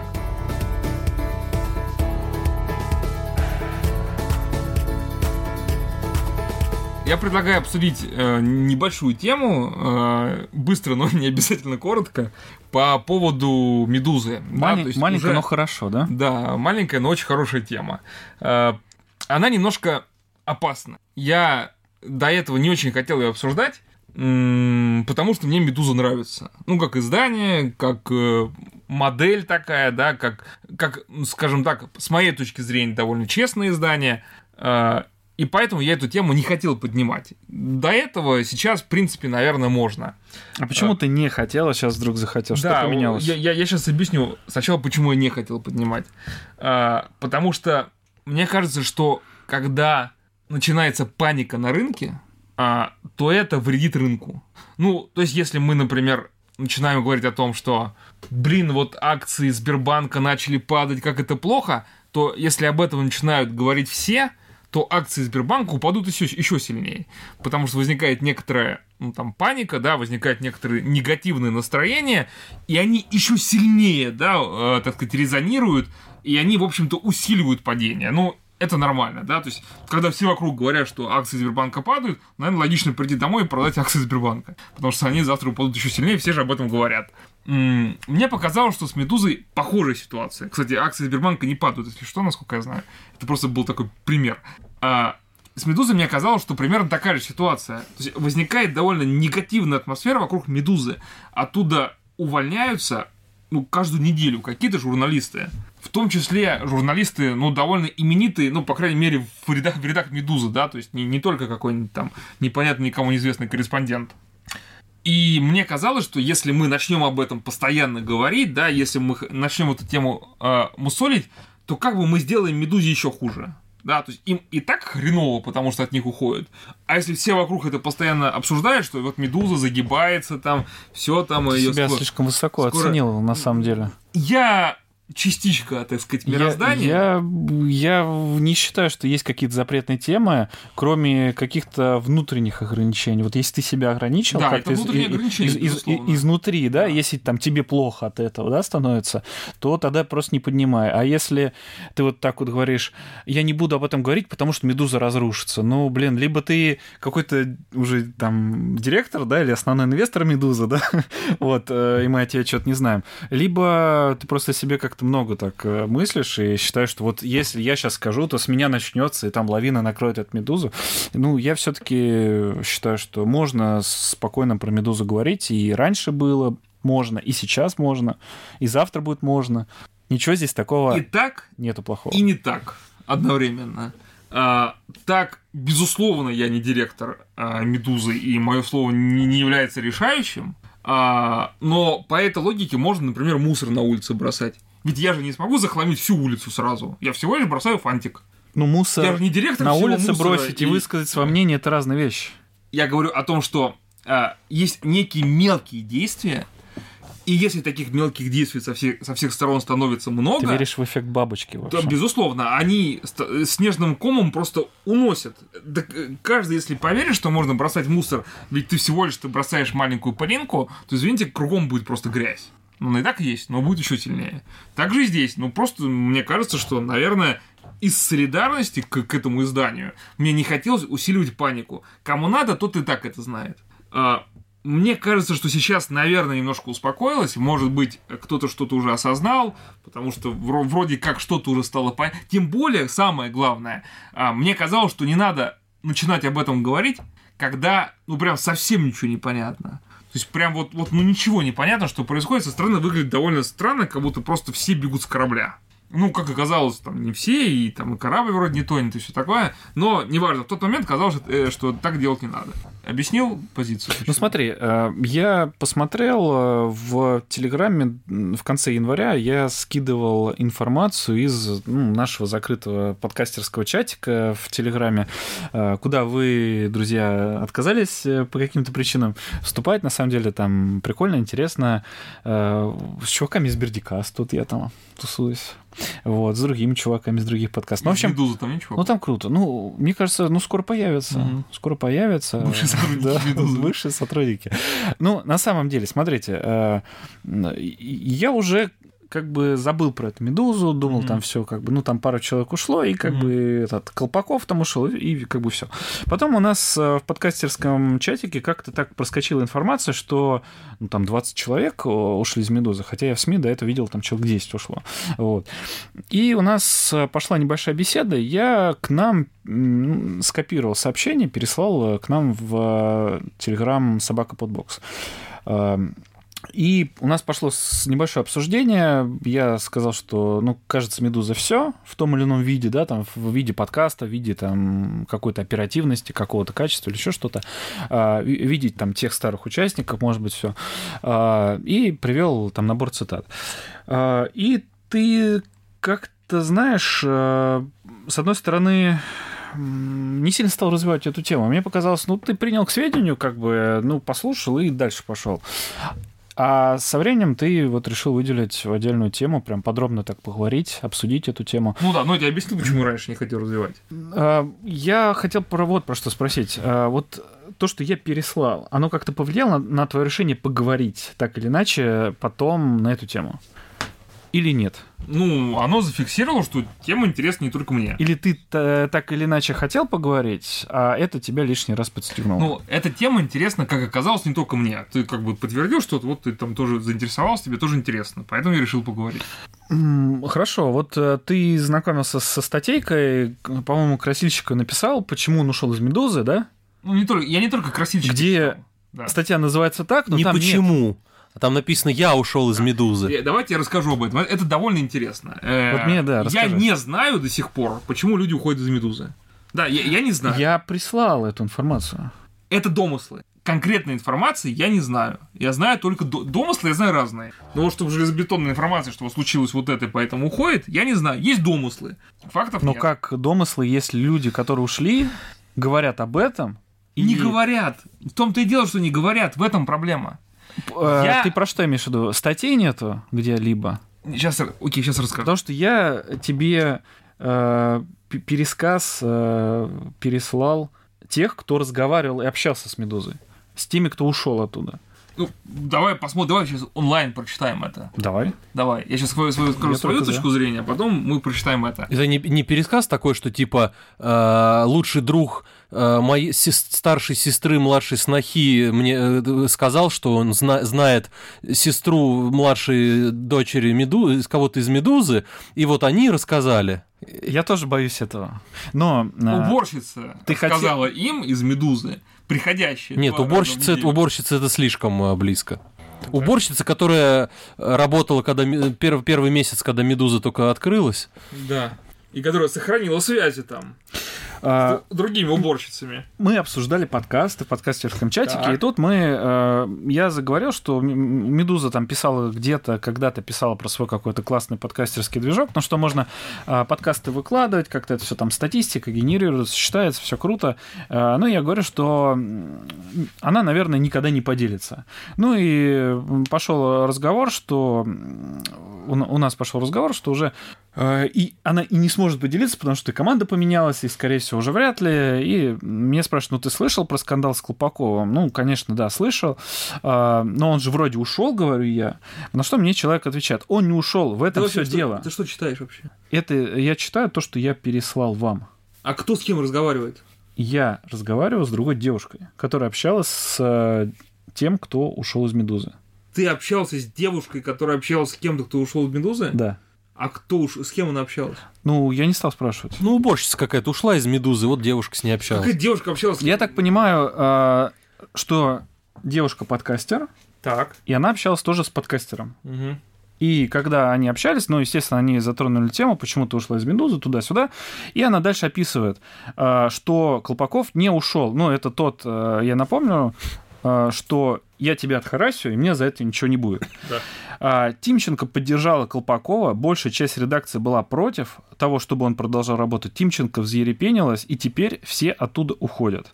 Но на самом деле там была проблема не столько в харасменте, сколько в том, как Тимченко поступила, официально уволив, уволив Колпакова, но он продолжал работать, и все это знали. Короче, чисто менеджерский провал. Ну, ты там строил теорию заговора еще до этого, хотя я предполагал, что э, предполагал этот провал и всячески тебе про это говорил. Э, ты говорил, что там э, администрация президента строит козни, специально там что-то там харасмент устроила. Ну, И Тимченко специально так вот, заговора, да. так вот отреагировала. Но мне кажется, все на, на самом деле проще, и никто не хотел развалить Медузу, просто бывают такие фейлы у всех. Ну, смотри, да- давайте теперь я свою точку зрения выскажу. А то, что ты прочитал, это просто бабка... ну, ты про это сказала. писал, да, ну, да. Ну, это, это лю- так, люди да. просто так не уходят. Да, смотри, а ушло из «Медузы» сколько ты сказал человек? Ну, около 20 вроде. да, ну, я знаю, там, не знаю, фамилии 10. И из них, да, остальные, наверное, там совсем незнакомые люди. Ну, на что Тимченко сказал, ну, там какой-то на удаленке работал, этот с- с- испытательный срок не прошел, там стажер какой-то. Ну, в общем, Ну, на самом деле, все какие-то из- Из незначительные. этих 10, наверное, значительных человек 5. Красильщик, там издатель, да. Какой-то там Да, издатель, какой-то что он там издает, уже журнал никто не печатает, что он там издает. Да. Ну, ладно, если. Подкастеры там ушли. Какие-то, да, которые у нас там. там раз в неделю записывали подкасты. Потом так вышло, вышло. Потом так вышло, вышло. Ладно, давайте серьезно. А, я не видел за все это время ни одного интервью и ни одной публикации в соцсетях тех людей, которые ушли из «Медузы», с рассказом, почему они ушли. Нет ни одной прямой речи, когда непосредственный человек, который ушел из «Медузы», сказал бы, почему он ушел. Ну, просто это факт, да, я искал, Ну вот, я тебе говорю, со- сообщаю эту информацию. Нету Где- ни одной прямой речи сходятся- человека, который ушел из Медузы, который говорит, вот я, Екатерина Крангаус, ушла из Медузы, сходится потому-то, потому-то. один плюс один. Смотри, я тебе еще раз поясню. Есть единственный слух про Медузу, связанный с Колпаковым, естественно, его везде пришивают теперь. Это, это все понятно, к чему там еще при- привязаться. Вопрос не в этом.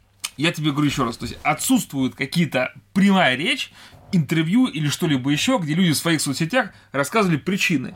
Есть куча постов. Я ушел из Медузы, там э, Берг, журналист, да, писал такой пост, Красильщик писал такой пост, а, там Крангаус писал такой пост. Это, это люди, которых я знаю, потому что они участвуют в подкастах, в том числе, да, и довольно интересные люди. Они все писали пост, ну просто по факту. Я ищу новую работу, я уволился из Медузы. Но никто из них не написал причины. И это очень интересно. Я долго думал на эту тему. Вот ты уволился, да? Там работают ну, подонки, да, ну, по твоей точке, ну, если мы э, верим в то, что ты прочитал, да, там какие-то подонки, которые не, не так уволили Колпакова, это все там лицемерие и так далее. Так ты выйди, скажи об этом, выйди, скажи, я, Екатерина Крангаус, уволился из Медузы, потому что там подонки, лицемеры сказали уволят, захарасят, а на самом деле не уволили и не захарасили ты же либеральный журналист. Же либеральный. Да, вот, вот вы все, которые уходите из «Медузы», вы же как бы лица честности, вы же порядочности, вы же никогда молчать не будете. Медузы, в «Медузе» же работают те журналисты, которые не согласны, которые готовы встать и уйти, которые готовы рассказать о всем, что творится, которые готовы поехать в, горя... в горячую точку, которые готовы там, пожертвовать жизнью для того, чтобы сказать правду, так сказать, живут по правде и так далее. Но почему же ни одна из этих собак которые которые вот эти супер честные и эталоны журналистики не рассказали, почему они ушли из «Медузы». И у меня есть ответ на этот вопрос. Индей? А, не думаю, что это Индей. Они могли бы сказать, что у меня Индей. Вот ты можешь сказать, слушай, я хочу рассказать, я расскажу вам об этом через два года, у меня сейчас Индей. Они почувствовали токсичность? Вернее, кислотность, как, как Миша? Плохой коллектив, да, там что-то еще, пойду поработаю на удаленке. Ну, серьезно, то есть вы знаете, почему они так поступили? Есть идеи? Ну, вот, во-первых, индей, э, я уже сказал. Ну, можно было сказать, и, может быть, про... у него индей, по которому он не имеет права сказать, что у него индей. Вот, может быть, просто хотели сохранить лицо, там, и этика, все такое. Не хотели, ну, типа, ну, банально вот это, не хотели выносить ссор из избы. У меня такая Но ты же эталон журналистики. Если где-то происходит несправедливость, ты же должен о ней говорить. А тут явная несправедливость. Почему явная? Ну, это, это... мы так думаем. Ну, мы думаем, что там произошла явная несправедливость внутри редакции, да, не уволили человека, не захарасили, и поэтому все разбегаются, типа, да как так можно? Мы же думали, мы пришли работать честное издание, а тут такое. Так расскажите об этом. Почему ни одна собака не рассказала? У меня такая, смотри, предыстория есть всего этого вопроса. Мы же уже поднимали эту тему про Медузу, но немножко как бы на другом уровне, да, mm-hmm. мы чего-то там не знали, появились какие-то да. инфоповоды. А, когда мы в прошлый раз обсуждали, там было непонятно, там был харасмент, не было харасмент, касался, не касался, помнит, не помнит, ну куча, куча неизвестно, куча э, за попу касался, про или за талию касался, или за или вообще не касался, этот не помнит. Ну в общем удобная такая позиция, да, да. где ничего не докажешь и так далее со временем я забил на это все, потому что не найдешь ни имя и фамилию, кого харасили, да. ни там имя, фамилию мужа, кого харасили. Да. Никаких данных не найдешь. Никаких. Верно, абсолютно верно. Данных... А потом чик, и я нашел эти данные. А, ну, так же, как ты нашел вот этот диалог, нет, кто, с кем-то кто-то нет, говорил анонимно. Нет. А, подожди, сейчас, а ты смотрел э, Тимченко у Непознера? Смотрел. Окей, там же это обсуждалось. Обсуждалось, но она как-то тоже так э, веленько слилась вроде бы как, э, ну, не хотел э, По-моему, она довольно нормально объяснила, почему. А, я нашел потом, а, Давай. кого харасили, как харасили. Как ты знаешь, у меня это опять с новой силой загорелось. Что оказалось, что все-таки, значит, а, не только трогали за попу, там, талию или еще за что-то. То есть харасмент э, был и был прям такой полноценный. Расскажи мне, расскажи вот. же эти данные. Вот. А, ну а что эти, как бы такие ну, фамилия, кто кого харасил? Я ее не сохранил. Ну, кто окей? А, Понятно. Я помню... Миша, я, короче, вчера изобрел формулу, которая объединяет все силы взаимодействия. Ну, э, не, я могу найти эту фамилию. не может я... связать, понимаешь, гравитационные силы, там, э, силы слабого взаимодействия, сильного взаимодействия, электромагнит. То есть, вот закон, э, так сказать, как он называется, теория всего не создана. Я ее вчера создал, но, короче, потерял листочек. Так ты дослушай, я могу найти эту информацию, как бы не проблема. Я просто посчитал, так. что она мне не так важна. И я не стал ее копировать к себе, запоминать У и меня так далее. та же пересылать. история, думаю, ну как Смотри. по-аначно какая-то. Смотри, Там смотри. У меня всего. загорелось. Потом у нас э, в подкастерском разговоре возникла такая вот, э, такая вот история, да, что Мгм. я думал, там, ну, там несколько человек ушло. Ушло там, ну, 20, говорят. 20 человек, может быть, еще больше ушло. И я за- зацитировал чуть ранее э, причины. Причины, как- какие были. И Теорию. Отвечая- Гипотезу. гипотезу, да. И отвеч- отвечая, Теория обычно доказана, это гипотеза. Отвечая на твой вопрос, почему так произошло, мне, мне видится следующее, что а, когда «Медуза» сформировалась, да, э, выходцами из Лентеру, это был, была некая команда. Была некая команда людей, она начала расширяться, и там был такой общественный интерес у всех а, работать на благо этой команды, на благо «Медузы», и не в ущерб «Медузе». И люди не хотят поднимать э, вот эти причины, почему они ушли, да, а, потому что они считают, что вот то, что всплывет на поверхность, это будет в ущерб э, тому проекту, где они работали, где они отдавали свои силы и откуда они ушли. Да, они не согласны, э, да, они ушли, они выбрали свой другой путь, но они не хотят делать плохо тому проекту, где работали. Вот у меня такое предположение. Они начнут жизнь с нового листа, начнут новую жизнь, начнут новые проекты, сделают выводы из тех ошибок, которые допустили, сделают работу над ошибками, пойдут дальше, и э, что там будет э, продолжаться в «Медузе», их уже не касается. Красильщик, э, не красильщик, Колпаков, не Колпаков, неважно, харасмент там, хоть пусть они, не знаю, там э, что-то там групповое устраивают, пофигу абсолютно. Вот мне видится такая причина. Ну, эта точка зрения, безусловно, имеет право на жизнь. Ну, конечно, это же я ее озвучиваю. Да, но всего лишь право. Ну, на самом деле, нет, э, теория нормальная, с одной точки зрения, а с другой точки зрения, ну вот я там пытаюсь себя поставить на место тех людей, которые уходят, знаешь, если работодатель зашкварился, ну, не знаю, честно говоря, как себя повести. У меня на самом деле другая точка зрения, да. То есть я, я думаю, что в этот момент времени, когда эти люди уходили из Медузы, по какой причине они не сказали о конфликте? А, как правильно сказал Сергей, Та-та-да-да. как да, правильно да, да, сказал да. Сергей. Что ты там про теорию, кстати, говорил? Я нашел фамилию, имя человека. Давай, окей, тогда вернусь к мысли по Давай, оно, ты же там про теорию свою говорил. Заливал, тут теорию какую-то разработал. Про что? Давай, давай, Почему они продолжай. ушли? Нет, ну ты говоришь, я вот сказал, что я знаю там имя, фамилию, но я не скажу, потому что я забыл. Ну, Посчитав, посчитав, что это неважная информация. Я сейчас нашел, я просто помню, где это было. Я на, так, так говори на- же, не, нагуглил. не томи, давай а говори. ты, э, получается, сказал, что теорию ты изобрел. Ну, ты просто, на самом деле, тролль жирный. Вот. А, Жирный короче. тролль. Короче, короче, э, обвинял Колпакова разработчик Никита Комарков. И Тимченко, по словам Тимченко, э, она сказала, что он врал с первой секунды.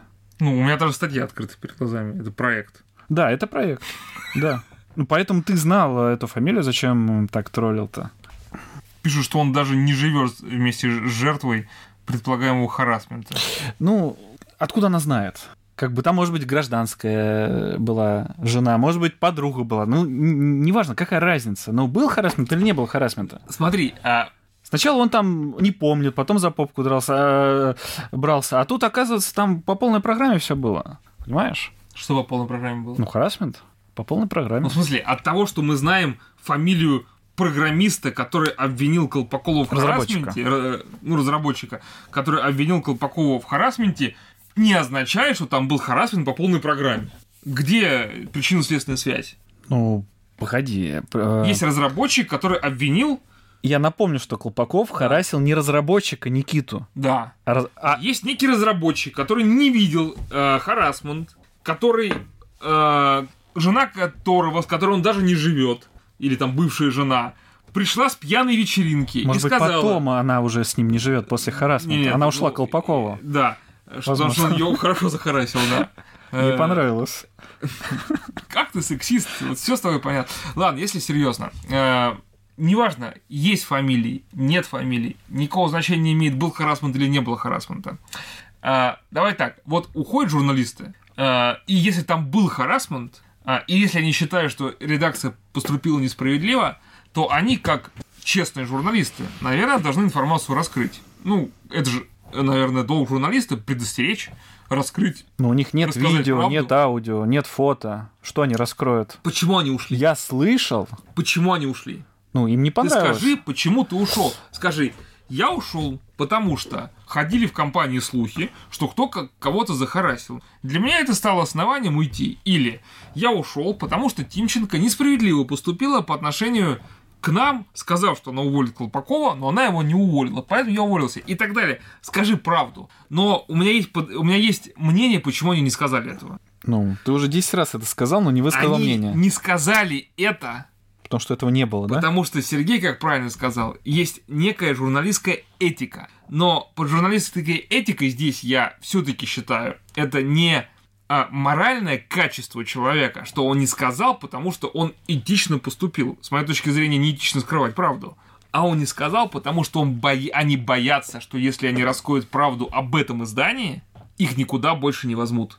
Как только ты выносишь ссор из избы, как правильно сказал Сергей, еще раз, а, то ты как бы показываешь, что я из этой избы вынес ссор. Значит, я и из другой могу вынести. И поэтому новый работодатель тебя просто не возьмет на работу. Представляешь, вот сотрудник увольняется из «Медузы» и всю подноготную рассказывает. Да кому он нахрен будет нужен потом? Его никуда больше не возьму, потому что будет прекрасно понимать, что это чувак, который может про тебя все рассказать. Погоди, но тебе нужны откровенные статьи, чтобы Кремер написал, чтобы Красильщик написал и так далее. Но, судя по информации, которая гуляет, да, в информационном пространстве, все и так все знают. Это слухи. Просто нету статьи, которая тебе нужна, чтобы сама там в Фейсбуке Кремер написала там вот как харасил Колпаков. Ну, там ты же журналист, напиши статью. Что Я думаю, слухи? что, Ну, есть, возможно, со временем появятся те статьи, которые ты так жаждешь увидеть, да? Будет хорошо. Вот, Будь э, честным. я, я, я думаю, да, потому что я просто вижу в динамике весь этот конфликт. Сначала я думал, ну там потрогал за талию, все как бы нету ни фамилий, ни фактов, ничего нету, да, и как бы, ну там пару человек э, там уволили там этого Колпакова, там Красильщик ушел, все. Нифига, все это дело в динамике продолжается. Посмотрим, что дальше будет, какая дальше будет динамика. Поглядим. Да. Но э, что по факту происходит сейчас? Э, еще раз повторюсь, мне кажется, что эти журналисты не сказали правду о Медузе, точнее, не сказали правду о своем уходе и вообще ничего о своем уходе, потому что они боятся за свою жопу, потому что они считают, что их просто никуда не возьмут, если они начнут рассказывать о том, что было в этом издании. Э, и это определенное жопоприкрывательство самому себе и попытки за замолчать правду. Ты же можешь в, В этом- Телеграме написать Красильщику или Кремер, чувак, там есть подкаст «Разговор жар», расскажи мне, почему ты ушел из «Медузы». И даже если он тебе скажет правду, и ты Так. на него там, не знаю, где-нибудь там на Первом канале расскажешь, вот мне Красильщик рассказал, а, ну, все равно он может потом сказать, что, блин, извините, это слухи, там мало ли какие слухи ходят. Забавно, что красильщик уволился из «Медузы», И потом вернулся. да, и продолжает записывать подкасты. Э, Я боялся, когда, что, что «Медуза» развалится с точки зрения подкастов и перестанет существовать. Оказалось, что это не так, потому что э, в «Медузе» фактически только один подкаст закрылся за все время. Ну, фактически, да, то есть Какой он не же? уходит. Это подкаст «Как жить». А вы не знаете, где Лика Кремер? Ну, у меня тут статейка с ней открыта, я все никак не дочитаю, и Она ушла из «Медузы»? Э, По-моему, она там э, чем-то своим сейчас занимается, что-то свое развивает. Ты сейчас про Курангаус спросил? Нет, про Лику Кремер. А, про Кремер. Мгм. Ну, ты, наверное, знаешь Лику Кремер. Она на дожде очень долго работала. Мгм. Мгм. А, Ну, Везде побывала. ну да. Но она прикольная. А, Знаешь, какой у меня вопрос возник? И ка- какой, Но она, я так понял, не ушла из Медузы, то есть она продолжает. какой работать. вопрос хочу задать? Вот те, кто не ушел из Медузы, те, кто в Медузе остался, они же а, согласились с, ну, я не знаю, как это писать, плевок э, в них, не в них, а, согласились с такой атмосферой в Медузе, согласились на такие условия, да, что может такое произойти, а, пообещают уволить человека, но его уволят, но не уволят, но он останется, он сможет продолжать работать и т.д. и т.п. Вот те люди, которые остались, у них не возникнет потом а, такого вот неприятного чувства, которое их потом будет ну, на протяжении всех их деятельности, всей, всей этой работы в «Медузе» как-то гложить, как-то их напрягать периодически. Они будут вспоминать, и вот те ушли, они как бы закрыли эту страницу, рассказали, не рассказали, пофигу. Но они как бы идут дальше своей, своей дорогой, своим путем, как бы не участвуют в этом во всем. А они-то остались. Мы поднимали вот в одном из прошлых подкастов про свидетелей Путина, а они-то остались. Вот свидетели вот этого Колпакова, так их условно назовем, они-то остались в «Медузе»? Как ты считаешь, Руслан? Мы не знаем, что там произошло. И, наверное, никто а, из тех, кто не был участником этих событий, а, тоже достоверно этого не знает. А, мне почему-то кажется, что люди, которые работают в «Медузе», тоже не знают, что там произошло.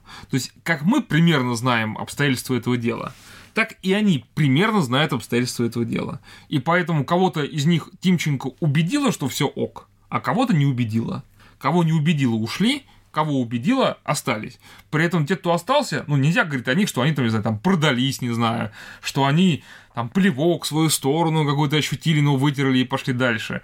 Ну, возможно, их они, ну, никто же не был свидетелем этой ситуации. То есть вполне вероятно, что их доводы со стороны Колпакова и Тимченко ну, искренне убедили, и они решили, что есть определенная недоказанная э, ситуация, и, собственно, поэтому они оттуда не ушли. А то, что Тимченко там убрала Колпакова, не убрала Колпакова. Ну, слушай, это внутренние дела редакции. Кого Тимченко э, увольняет, а кого она нанимает, это ее дело как директора «Медузы». Она даже не главный редактор, как директор «Медузы». Ну смотри, а, ты говоришь, она их убедила, да, но то, что волк в овечьей шкуре, это можно убедить, да, но это же не спасет от э, съедания там, бедных овечек в будущем что такое может произойти. Эти овечки, они ждут, э, что, ну, может и будет, но не меня съедят, и да и хрен бы с ним поживем увидим. Так, что ли, получается? Я вот это не очень понял насчет ну, то, что она, а, она убедила. Ты, задавая этот вопрос, а, как бы у тебя есть определенная пресуппозиция, что это действительно произошло, и просто там люди, типа, не видят волка в овечьей шкуре. То есть ты почему-то в этот вопрос уже закладываешь, что вот так вот действительно произошло. А кто с этим не согласен, те занимаются самообманом, э, там чувствуют плевки в лицо, утираются, либо не понимают, что там волк в овечьей шкуре и так далее. То есть ты в этом плане как бы выставляешь, что это так. А я думаю, что они не, не думают, что это так. Ну, ну согласись. Есть, их, их убедили, что это не так. Согласись, что если с такой позиции подходить, то увольняться это довольно жесткая такая эм, жесткое такое решение, жесткая такая посадка.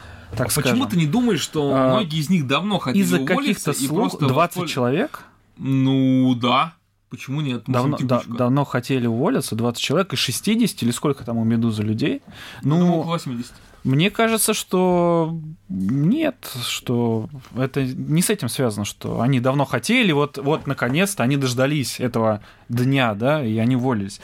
Э, я думаю, как бы там все было понятно, понимаешь? Ну, у нас же был подкаст, и мы как бы в подкасте пришли э, ко мнению, что вполне возможно, что это, опять же, вот как эти всякие непонятные волна этих э, жалоб на домогательство.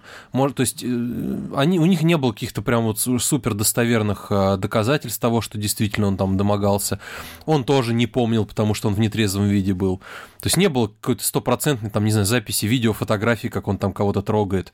И вполне, вполне остальные реально могут тоже сомневаться, что это что-то было. Может быть, даже они наоборот знают какие-то э, какие-то, какую-то информацию, что у нее был повод обвинять его в домогательствах. Может быть, не знаю, может быть, он ее как-нибудь там э, ну, она на него зуб точила какой-нибудь, потом Бухопа обвинила его в домогательстве. Наоборот, она хотела, чтобы он домогался, а он не домогался. Да, ну, она его обвинила, чтобы ему насолить, так Ну, согласись, довольно глупо на, на, по, на поводу у слухов брать и уходить. Там, ладно, я понимаю, один человек, да? Но, во-первых, поуходили не просто там абы кто, да, какие-то. Ну, в знаю. основном абы кто. Ну, ну, если ты почитаешь. Ну, список, и в том числе не абы кто. Да, то фамилии, которые не абы кто, там реально единицы. Согласись, когда ты не абы кто, да, вот э, не на последних позициях, э, а по сути там даже издатель, ну, то есть э, те, кто стартовал это все дело, они ушли. То есть там они должны были понимать, они глупо не поступят в такой ситуации. Мы не знаем, почему так поступили, они об этом не говорят.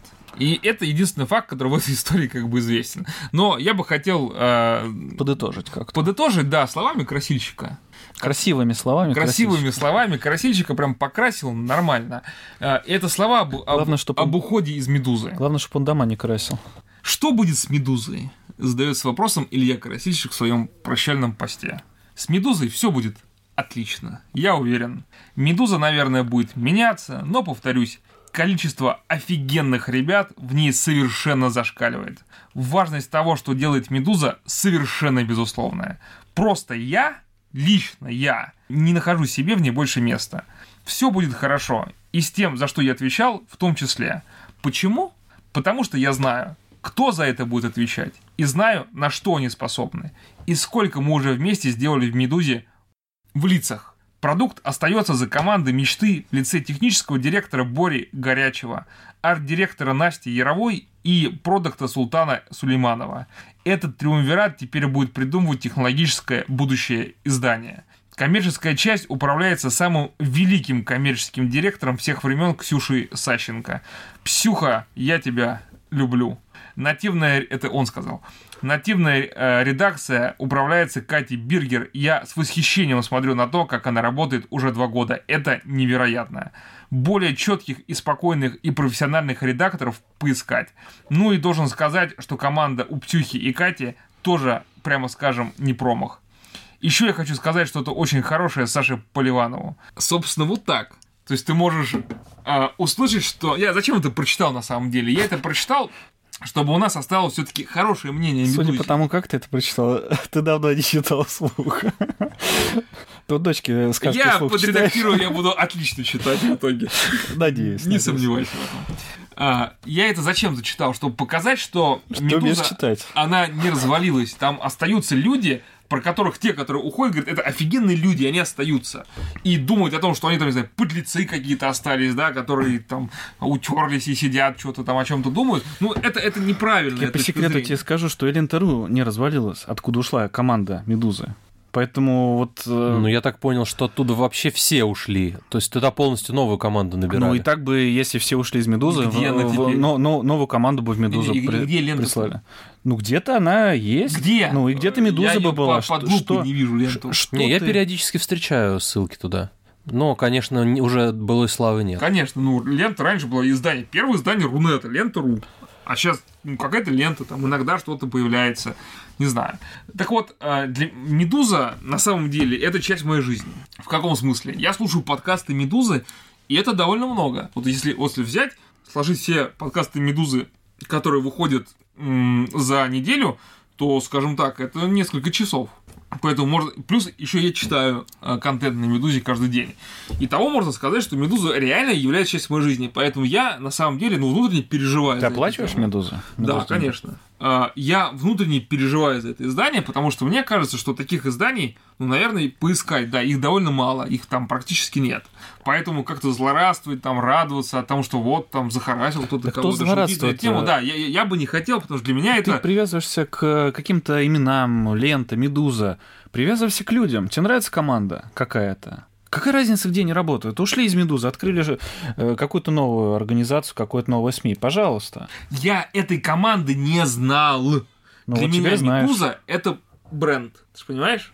И люди, которые в ней работали, я их узнал только потому, что начали... Вот, вот, кстати, та, кстати, та же Кремер, та же Кремер, да. она работала на «Дожде». Да. Что мешало Синдеевой подойти к Кремер и сказать, там, Лика, давай пили подкасты такая ты сякая. Что мешало? Она, Синдеева, проморгала это. Да, возможно, это не, не в контексте дождя, возможно. Но надо э, как-то развиваться. И Медуза, вот она в этом плане развилась, да? Она пошла в подкасты. Дождь не пошел, хотя Кремер там работала. Да, ну, мне кажется, что у них еще все получится, и подкасты будут развиваться дальше. А, конечно, сейчас стало сильно меньше, кому ими заниматься, потому что люди, которые занимались подкастами, ушли. А, это, конечно, печально. То есть, ну, меня вот этот момент тревожит, да. То есть, люди, которые занимались неким хорошим делом, которое мне нравилось, они как бы ушли. И будут ли они заниматься этим делом там, я не знаю.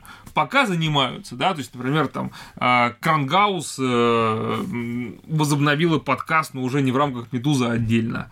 Саша Поливанов, Илья Красильчик а, раньше записывали подкасты два по цене одного, и сейчас записывают подкасты два по цене одного. В этом плане подкасты даже еще лучше стали, потому что они только гостей наконец-то стали звать в большом количестве и так далее. То есть в этом плане я не сильно что-то потерял.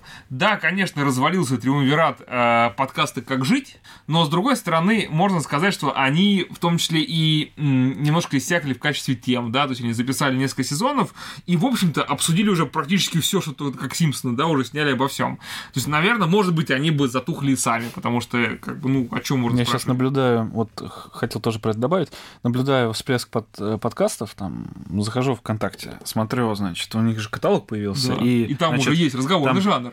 Да, есть. Заходите, подписывайтесь, слушайте. И подкаст э, как-то там на поводке, что ли, называется. И там, в общем, про собак. Про собачатников, про собак, там как э, собака это как, ну и так далее, и так далее. Я просто смотрю на них, и на другие вот узконаправленные подкасты, там команда 29 э, прислали ссылочку на их про проект, они там про всякие уголовные дела, э, экстремистские там и так далее, такой направленности говорят.